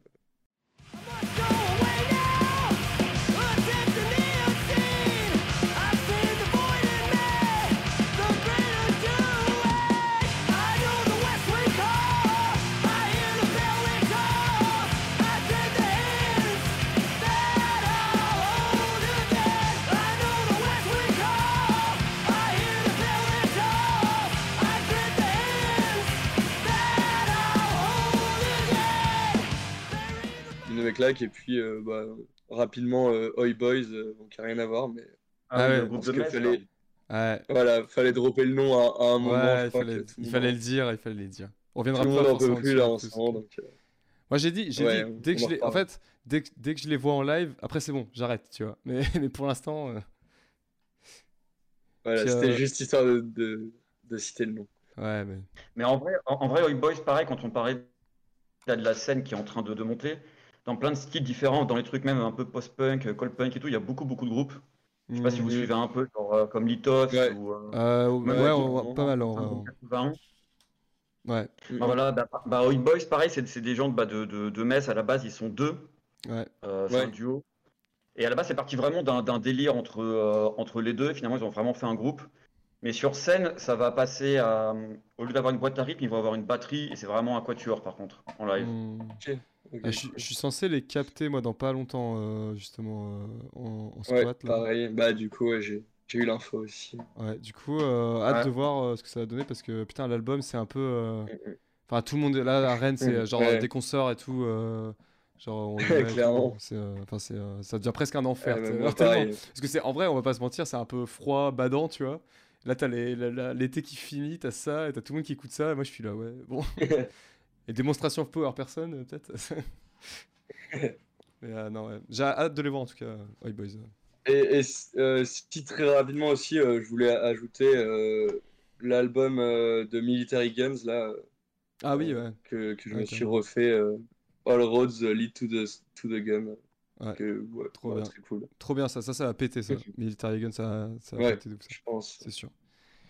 Vas-y, et les gars, du coup, vous avez un truc euh, dont on serait passé peut-être à côté ou quoi euh moi, il y avait le truc que je regardais tout à l'heure où on a vu que des tronçonneuses, mais euh, Ah, Chain du Whip coup, ouais, Oui. Whip, Ouais. ouais, ouais. Franchement, vraiment, vraiment la- le mix entre l'hardcore et le punk. Bah, forcément, moi, je viens de là. Mhm. Hmm. Et pareil, c'est un groupe qui est euh, assez, assez politisé, qui parle beaucoup des, euh, du problème qu'il y a en ce moment euh, en Amérique du Nord, que ce soit les, euh, les suprémacistes blancs qui ont quand même tué pas mal de personnes ces derniers temps, le mouvement euh, Black Lives Matter, où il y a beaucoup, beaucoup de groupes qui sont engouffrés là-dedans, euh, que ce soit eux ou, euh, ou Move, justement, que Time Is Now ont interviewé. Mhm. Et pareil, ils parlent beaucoup aussi des problèmes des, des autochtones. Je ne sais pas si vous avez suivi ça au, au Canada, où, les autochtones, on les a assimilés de force, on a détruit leur culture, et les gamins étaient, on peut même dire carrément, kidnappés, raptés, et euh, mis dans des, euh, dans des orphelinats où il y a eu des, euh, des, des milliers des milliers de morts, c'est même des dizaines de milliers de morts qu'il y a. Et en ce moment, ça parle beaucoup de ça, et vu que c'est un groupe canadien, bah, Ouais. En fait, voilà, enfin, le hardcore, ça vit dans la société, et du coup, ça parle des faits de société. Euh, c'est pas juste euh, se, se déguiser en panda et courir dans la forêt, mais euh, c'est. euh, je ne cite pas d'autres styles de musique, mais, euh, mais voilà. et- mais voilà, du coup, Chain Whip, en fait, c'est un peu vraiment le reflet de la société euh, canadienne. Ouais. Alors Ah, je on avait parlé. euh, on, on a- on l'avait parlé le de dernier- cette sortie dans le, dans le dernier truc, Ouais. mais, mais on n'avait pas Ah, le background. euh, Enfin, moi, j'avais pas le, tout ce que t'expliques là, tu vois. J'avais pas trop. Moi non plus. On avait plus le côté stylistique euh, Ouais. d'IOE et tout. euh. L'hommage l'hommage à la scène. Mais c'est bien, ça complète euh, ce qu'on disait euh, l'autre fois. Et toi, Constantin, du coup, t'as un truc. euh. Euh, ouais, pe- peut-être euh, deux choses. La première, euh, il y a un nouveau groupe Vegan Strategy anglais là, qui, qui vient de commencer, ça s'appelle X Délivrance X. Alors, Délivrance, Ah oui, oui, comme. Délivrance Records, mais il y, a- il y a un E. C'est tout nouveau. Euh, je crois qu'ils ont joué leur premier concert il y a à peine 10 jours. hmm. Ils vont bientôt sortir du son. Donc, euh, encore une fois, voilà, que des jeunes. Donc, c'est, ça revient un peu sur ce que je disais tout à l'heure, sur le fait que voilà, le strategy est en train vraiment de se reconstruire là-bas. Ça va être super intéressant de les suivre et je pense que nous, on, on essaiera de, de toute évidence de les ramener pour un, un futur gros, gros line-up euh, en, en début d'année. Et euh, deuxième chose, alors ah, ça paraît un peu plus ouf, hein, mais euh, Stick to Your Guns, euh, le plus, Ah ouais, plus gros groupe. euh, J'adore aussi, moi. le plus gros groupe de hardcore du monde. Ouais, je trouve que c'est super bien. En fait, euh, bon, c'est officiellement le plus gros groupe de hardcore strategy du monde. Ouais. Et euh, Ouais. ils viennent de sortir un nouveau son. Et ils viennent de sortir du coup un podcast parce qu'ils ont aussi un podcast pour Mm. euh, le groupe. Euh, et là, ils n'avaient pas sorti d'épisode depuis euh, un an. Et c'est un podcast que je trouve hyper intéressant parce que justement, il... cette chanson-là, en fait, elle parle du fait que la, la classe ouvrière est majoritaire dans la société euh, par rapport aux, aux- aux classes dominantes. Et donc, euh, on, on- c'est dans, dans nos intérêts, euh, entre guillemets, de nous révolter, de nous organiser. Et c'est un podcast de 45 minutes. En fait, ils expliquent un peu euh, qu'est-ce qui les ont poussés à écrire cette chanson. Et j'aime beaucoup la critique en fait qu'ils font d'un un certain nombre de groupes dans la scène hardcore qui utilisent des termes euh, très flous euh, pour décrire la société, euh, comme euh, voilà l'élite, euh, le système, sans jamais vraiment nommer exactement les choses. Mm. Eux prennent le parti pris de dire en fait, on est en 2021, euh, il va falloir adopter une grille de lecture marxiste et dire une chose, la classe ouvrière, la bourgeoisie, et qu'en fait il y a un conflit de classe et que il faut euh, s'engouffrer là-dedans. Et, et c'est un podcast que je trouve hyper intéressant. C'est vrai que c'est un paradoxe en fait. D'un côté, c'est le plus gros groupe de hardcore mondialement, mais paradoxalement, c'est aussi un des groupes les plus militants. Le chanteur vient d'ouvrir une librairie euh, d'extrême gauche à, à Los Angeles, euh, très très très très déter. Donc euh, j'aime beaucoup ce groupe et le podcast est sorti il y a genre à peine 5 jours. C'est là où il y a le chanteur et le basseur, c'est ça Exactement. Donc euh, voilà, vous tapez Stick to Guns et c'est sur le profil du groupe sur Spotify directement. Euh, Il y a le dernier podcast Oui. qui est euh, bah, en- mis en évidence. Ok, bah trop, trop intéressant. Et du coup, pour, euh, pour conclure, ça fait une super transition parce que du coup, là, on va arriver à la fin. Et euh, est-ce que vous auriez, euh, du coup, à, à la fin, je sais pas si, ça avait été euh, transmis, mais en gros, à la fin, moi, du podcast, ce que je fais, c'est que je demande une recommandation, mais interdit au hardcore, quoi. Et même, j'ai envie de dire, des fois, c'est interdit musique. Genre, vraiment, on, essaie de se recommander des trucs un peu, un peu, un peu de tous horizons. Enfin, je sais pas si vous, si vous regardez, si vous écoutez le Floodcast avec euh, Adrien Méniel et Flaubert, mais du coup, ils font ça à la fin. Souvent, ils se conseillent des trucs et tout, et je trouve ça intéressant, moi. Ça permet de détendre euh, les main. de, de chacun. Ouais, euh, j'en écoute un juste avant en plus. Euh, du coup, moi, je vais commencer et alors moi, je présente toujours un, un fanzine en fait dans cette euh, rubrique-là. Le truc là, c'est que j'ai pas de fanzine particulier à montrer, sauf et là, vous me verrez pas, mais Alors, en fait, je suis un peu Genre un blanc là, et puis va montrer. je suis obligé de- de- d'aller un peu loin. Le time is now, du coup, voilà. Donc je le montre. euh, vous le voyez Mhm. pas, hein, mais euh, donc un petit shout out à, à Dom, du coup, qui regardera peut-être ce podcast. Donc, euh, bah, euh, pourquoi, pourquoi je le montre? Bah, C'est déjà parce qu'en fait, pour ceux qui ne sauraient pas, Constantin, qui est ici présent, a participé à l'élaboration de ce, ce fanzine-là. Et du coup, du coup, bah voilà, on se les, on se les trade, celui-là Non, je sais plus. Non, enfin bref, on se les. Enfin, je- non, ah non, je l'avais chopé au. concert, si, si c'est le dernier, on l'a chopé tous les deux. Ouais, c'est le dernier. Et du coup, voilà, c'est le dernier zine que j'ai chopé. Euh, donc, du coup, bah voilà, c'était l'occasion d'en parler, de faire de la pub un peu. Euh, sinon, il y a le zif de. Le zif. Le zine de Christophe Mondy aussi, là, euh, Constantin, on en avait discuté. Je vais pas. je- Il est rangé dans une caisse, donc je vais pas le sortir, mais. en- gros, c'est un fanzine d'un mec qui s'appelle Christophe Mondy, qui était de la scène H8000 euh, de l'époque, qui a joué dans Spineless et qui après a joué sur les premiers albums d'Amenra. Ça parlera peut-être à plus, euh, un petit peu plus entre vous, quoi. Et, euh, en fait, il avait fait un fanzine qui s'appelait Yoda Magazine à l'époque, et il est revenu euh, sur le premier numéro, en gros, euh, qui a 25 ans maintenant, et du coup, il a refait les interviews, voilà, 25 ans après, des, gens, quoi, et du coup, il est revenu, c'est marrant, sur Spineless, donc du coup, t'as Colin de, de Amenra, euh, que j'ai appris à découvrir, parce que c'est un personnage que je connaissais pas, vu que c'est pas du tout euh, ce que j'écoute euh, de base, même si j'aime bien Amenra, mais... euh, et du coup, là, c'était intéressant. Le mec est super cool. Là, j'ai échangé avec lui et tout euh, sur, pour autre chose parce qu'il a un autre zine aussi. Et du coup, euh, du coup voilà, super intéressant. Et, voilà. Et, et pour ma petite recommandation hors hardcore et hors quoi que ce soit, je recommanderais deux trucs, tiens, pour faire, pour faire d'une pierre deux coups. Le premier, c'est. puis elles ont un lien en plus, donc c'est cool. Le premier, c'est un podcast qui s'appelle C'est plus que de la SF. Donc, euh, c'est un podcast un peu connu. Euh, moi, j'en- Ouais. j'en parle là parce que. Parce que voilà, je- j'ai commencé vraiment à. Enfin, je connaissais parce qu'un pote me, me bombardait un peu avec ça. Ouais, c'est J- qui me bombardait avec ça. Du coup, j'ai fini par le, le lancer et c'est vraiment trop cool. En fait, c'est euh, un podcast qui est présenté par Lloyd Cherry, qui est un. On va dire, un- qui écrit beaucoup sur la, la SF, on va dire, pour faire court. euh, qui est une personnalité de la SF française, quoi. euh, plutôt en termes de chronique, écriture, quoi, plutôt qu'en termes de d'écrivain, ou alors j'ai raté un épisode. Euh, et du coup, c'est voilà, il, a- fait intervenir des gens euh, du monde de l'ASF. Et par exemple, il y a des, il y a un il y a un podcast en trois parties sur euh, Alejandro Jodorowsky. Là récemment, ils ont évidemment fait l'épisode obligatoire sur Dune. Et du coup, c'est un podcast qui est super cool. Et, je, vous le conseille vraiment. Et du coup, dans la suite de ça, avec ma, avec ma copine, hier, on a maté un, un film anthologique euh, d'animation, on va dire ça comme ça, euh, produit par euh, Katsuhiro Otomo. Donc, euh, pour ceux que- qui connaissent, c'est le réalisateur de Akira et le mangaka de Akira aussi, du coup. Auteur, ouais. auteur ouais, voilà, Mhm. de, de Akira. Et du coup, il a produit un, un- un long métrage d'animation euh, en trois parties avec deux autres auteurs, enfin deux autres réalisateurs. Lui, il en réalise, il en réalise un. Et le, le truc est super cool. On s'est maté ça hier. ça a glissé tout seul, quoi.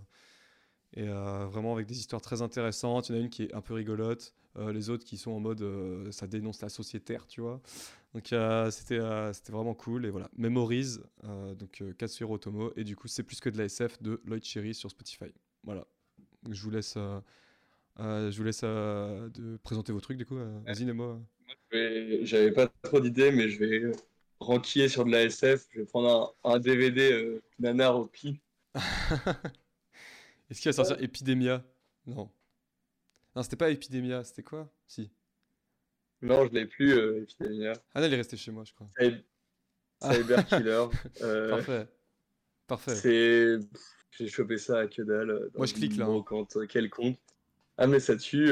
c'est un mélange. Enfin, ils ont pris toutes les idées de tous les trucs de, de, Ouais. de Cyberpunk, de Demolition Man, de tout ce que tu veux. Sauf que t'as zéro budget, du coup, c'est parfait. Du coup, c'est trop bien. Parce que là, J'avais vraiment pas d'idée. Et si le le l'ennemi, euh, donc c'est un, un, un terroriste qui veut détruire les États-Unis, on sait pas trop pourquoi. C'est un terroriste et, euh, et il s'appelle Slash Gallagher et je trouve ça très, très nul. Mais euh, Voilà. c'est marrant parce que là, dans, dans mes trucs, là bientôt, je vais me mater un, un truc de SF. Je pense que je vais faire venir G pour ça. C'est, euh, ça s'appelle Time Zone, je crois, et c'est un, un worship de. C'est un, un mix entre Judge Dredd et euh, comment ça s'appelle euh, New York 97. Mais c'est David Carradine qui joue le mec. enfin, c'est, ça a l'air euh, parfait aussi. euh, Ok. gros, gros nanar euh, en prévision quoi. Et du coup, les gars. Si, euh, et- et si- Ah. Celui qui est mort, David Carradine, là euh, ouais, il est mort. Il me euh, semble. ouais. qui- Oui, en- il, C'est le mec de Kill Bill là. il hein. faisait Kung Fu, euh, l'émission, la série Kung Fu. C'est ça, ouais. Hmm. Et si, ouais, euh, rapidement, euh, tu parlais d'animation euh, japonaise, j'ai rematé récemment un film que j'avais pas vu depuis très très très très longtemps, qui est Porco Rosso, du coup, de, du Ouais. studio Ghibli, que j'ai redécouvert et que j'ai trouvé complètement ouf. Autant, bah, du coup, tout, tous les, les sous-textes politiques Mm. et tout que, qui peuvent être placés dans le film, que l'espèce de mélancolie qui se dégage de, de- du film en général, je trouve qu'il il est assez beau euh, avec euh, le, le temps des cerises en, en BO, etc. Enfin, c'est Mm. vraiment, euh, ça m'a vraiment fait plaisir de me replonger dedans. J'avais complètement oublié. Une belle redécouverte. Ouais, trop Voilà. cool. Trop cool, trop cool. Et du coup, les gars, vous avez euh, des trucs euh, à conseiller Ça peut être un resto, ça peut être vraiment n'importe quoi en fait. hein. Ouais, du coup, euh, moi, ma recommandation, euh, elle va être assez euh, concrète, puisque mardi 5 octobre, euh, il y a une journée euh, de grève nationale et, et interprofessionnelle. On est quand même dans une période assez ouf, où les milliardaires ont fait euh, 40% euh, de plus, Mhm. où les cours boursiers crèvent les plafonds, les profits sont faramineux, et dans le même temps, le gouvernement nous explique qu'il faut qu'on travaille toujours plus et toujours plus longtemps, puisqu'ils veulent remettre la réforme des retraites sur la table en disant qu'on doit travailler plus parce que l'espérance de vie serait plus grande. Évidemment, euh, ça les ferait kiffer euh, de nous voir euh, crever sur nos lieux de travail et faire du profit, voilà, pour qu'ils fassent du profit jusqu'à jusqu'à nos morts, entre guillemets. Ils veulent casser l'assurance chômage avec cet objectif clair, hein, mais de toujours tout niveler par le bas et dégrader nos conditions de vie et d'existence, puisque quand tu te fais licencier, bah, tu, tu seras amené du coup à, à choper le, le premier job qu'on te propose. euh, Mhm. donc ça va être une, une dégradation en fait euh, généralisée en fait euh, de, de nos conditions de vie, de travail, d'existence et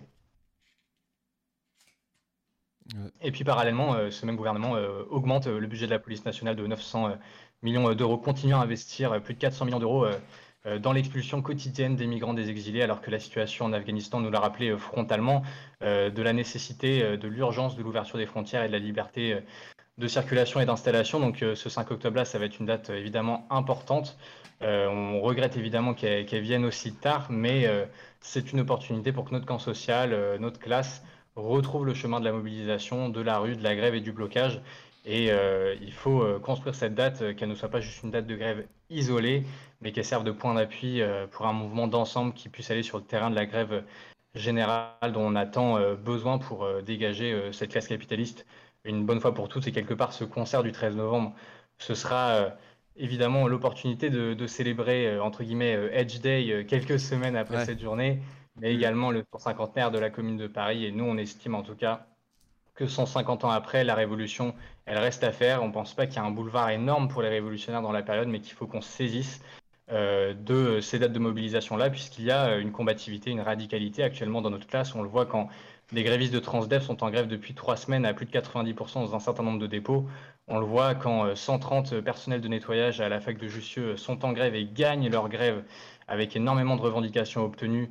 Euh, voilà, ce qui est totalement euh, ouf. Donc euh, voilà, tout ça, il faut qu'on participe et du coup le 5 octobre, c'est une date évidemment euh, importante. Ok, bah, c'est noté. Et du coup, euh, Moi, ça sera- ouais, vas-y. Ouais, moi, ça sera plus des, euh, des lectures. Ouais, vas-y. Et euh, en fait, c'est un peu, ça colle un peu en fait à la, à la- comment on pourrait dire ça, à la politique et à l'ambiance euh, actuelle. Euh, Il y en a un, c'est, euh, c'est, comment ça s'appelle, c'est un livre de François Bégodeau. Je sais pas si vous connaissez. En fait, c'était un punk dans les années 90 euh, Mhm. qui était dans le groupe Ouais, euh, je Zabriskie vois. Paul, qui a fait, euh, qui était connu, ce qu'il a fait euh, entre les murs et la Palme d'Or à Cannes, etc. Ouais. Mais en fait, c'est, c'est surtout, avant tout, un- enfin, depuis un écrivain. Et il a fait un livre, ça s'appelle Histoire de ta bêtise. Alors, je sais pas si vous l'avez vu, parce qu'il est assez, il est assez court comme texte. Et en gros, il ex- et en gros, c'est vraiment une charge frontale contre bah, tous ceux qui se foutent de notre gueule. Genre, ça va être euh, nos responsables, nos, euh, en, en entreprise, tu vois, nos N plus 1, nos, nos petits, Mhm. les petits patrons, ce genre de choses. Et en gros, il montre comment, euh, les- en- comment la bourgeoisie, en fait, là on emploie vraiment des termes qui peuvent faire paraître militants, mais en fait, c'est des, faits concrets. Mhm. Comment, en gros, tu vois, genre la bourgeoisie, aussi bien la bourgeoisie de gauche que la bourgeoisie de droite, en fait, ils se sont mis ensemble pour faire un, un bloc commun et en fait, nous, en gros, nous dominer, quoi. Et que ce sont Appuyer, juste simplement les, euh, voilà, les deux faces d'une même, d'une même pièce. Ça, c'est un premier livre, il est vraiment court. euh, dit comme ça, ça paraît genre un peu peut-être rébarbatif ou trop militant. Mais en vrai, il n'est pas si militant que ça, c'est vraiment juste une charge. Et euh, en vrai, ça fait plaisir, quoi. Ok, d'accord. Tu vois, genre, Tu peux- peux- lis ça entre deux, side- entre deux side to side et tu te fais plaisir, quoi. Ouais. Tu peux redire le nom, pas- euh, même du bouquin? Théorie. Non, c'est vraiment pas de la, c'est vraiment pas de la théorie, quoi. Donc, c'est euh, Histoire de ta bêtise. Ouais, ok. François Bégaud. Voilà, donc les, les 3-4 premières pages, en gros, il- au début, il est un petit peu difficile, enfin pas difficile d'accès, ce qui se moque vraiment des, en fait, des gens à qui il s'adresse, c'est-à-dire en fait à la bourgeoisie. Mais après, par contre, ça se lit plus facilement. Et vraiment, il est court, quoi. Il, fait, il doit faire 150, 170 pages, quelque chose comme ça. Ok, d'accord. Oui. Mais ça se lit vraiment très facilement, quoi. En deux soirs, tu, en deux soirs, vous l'avez, vous l'avez torché, quoi. D'accord, ça marche. Ça, c'est le premier.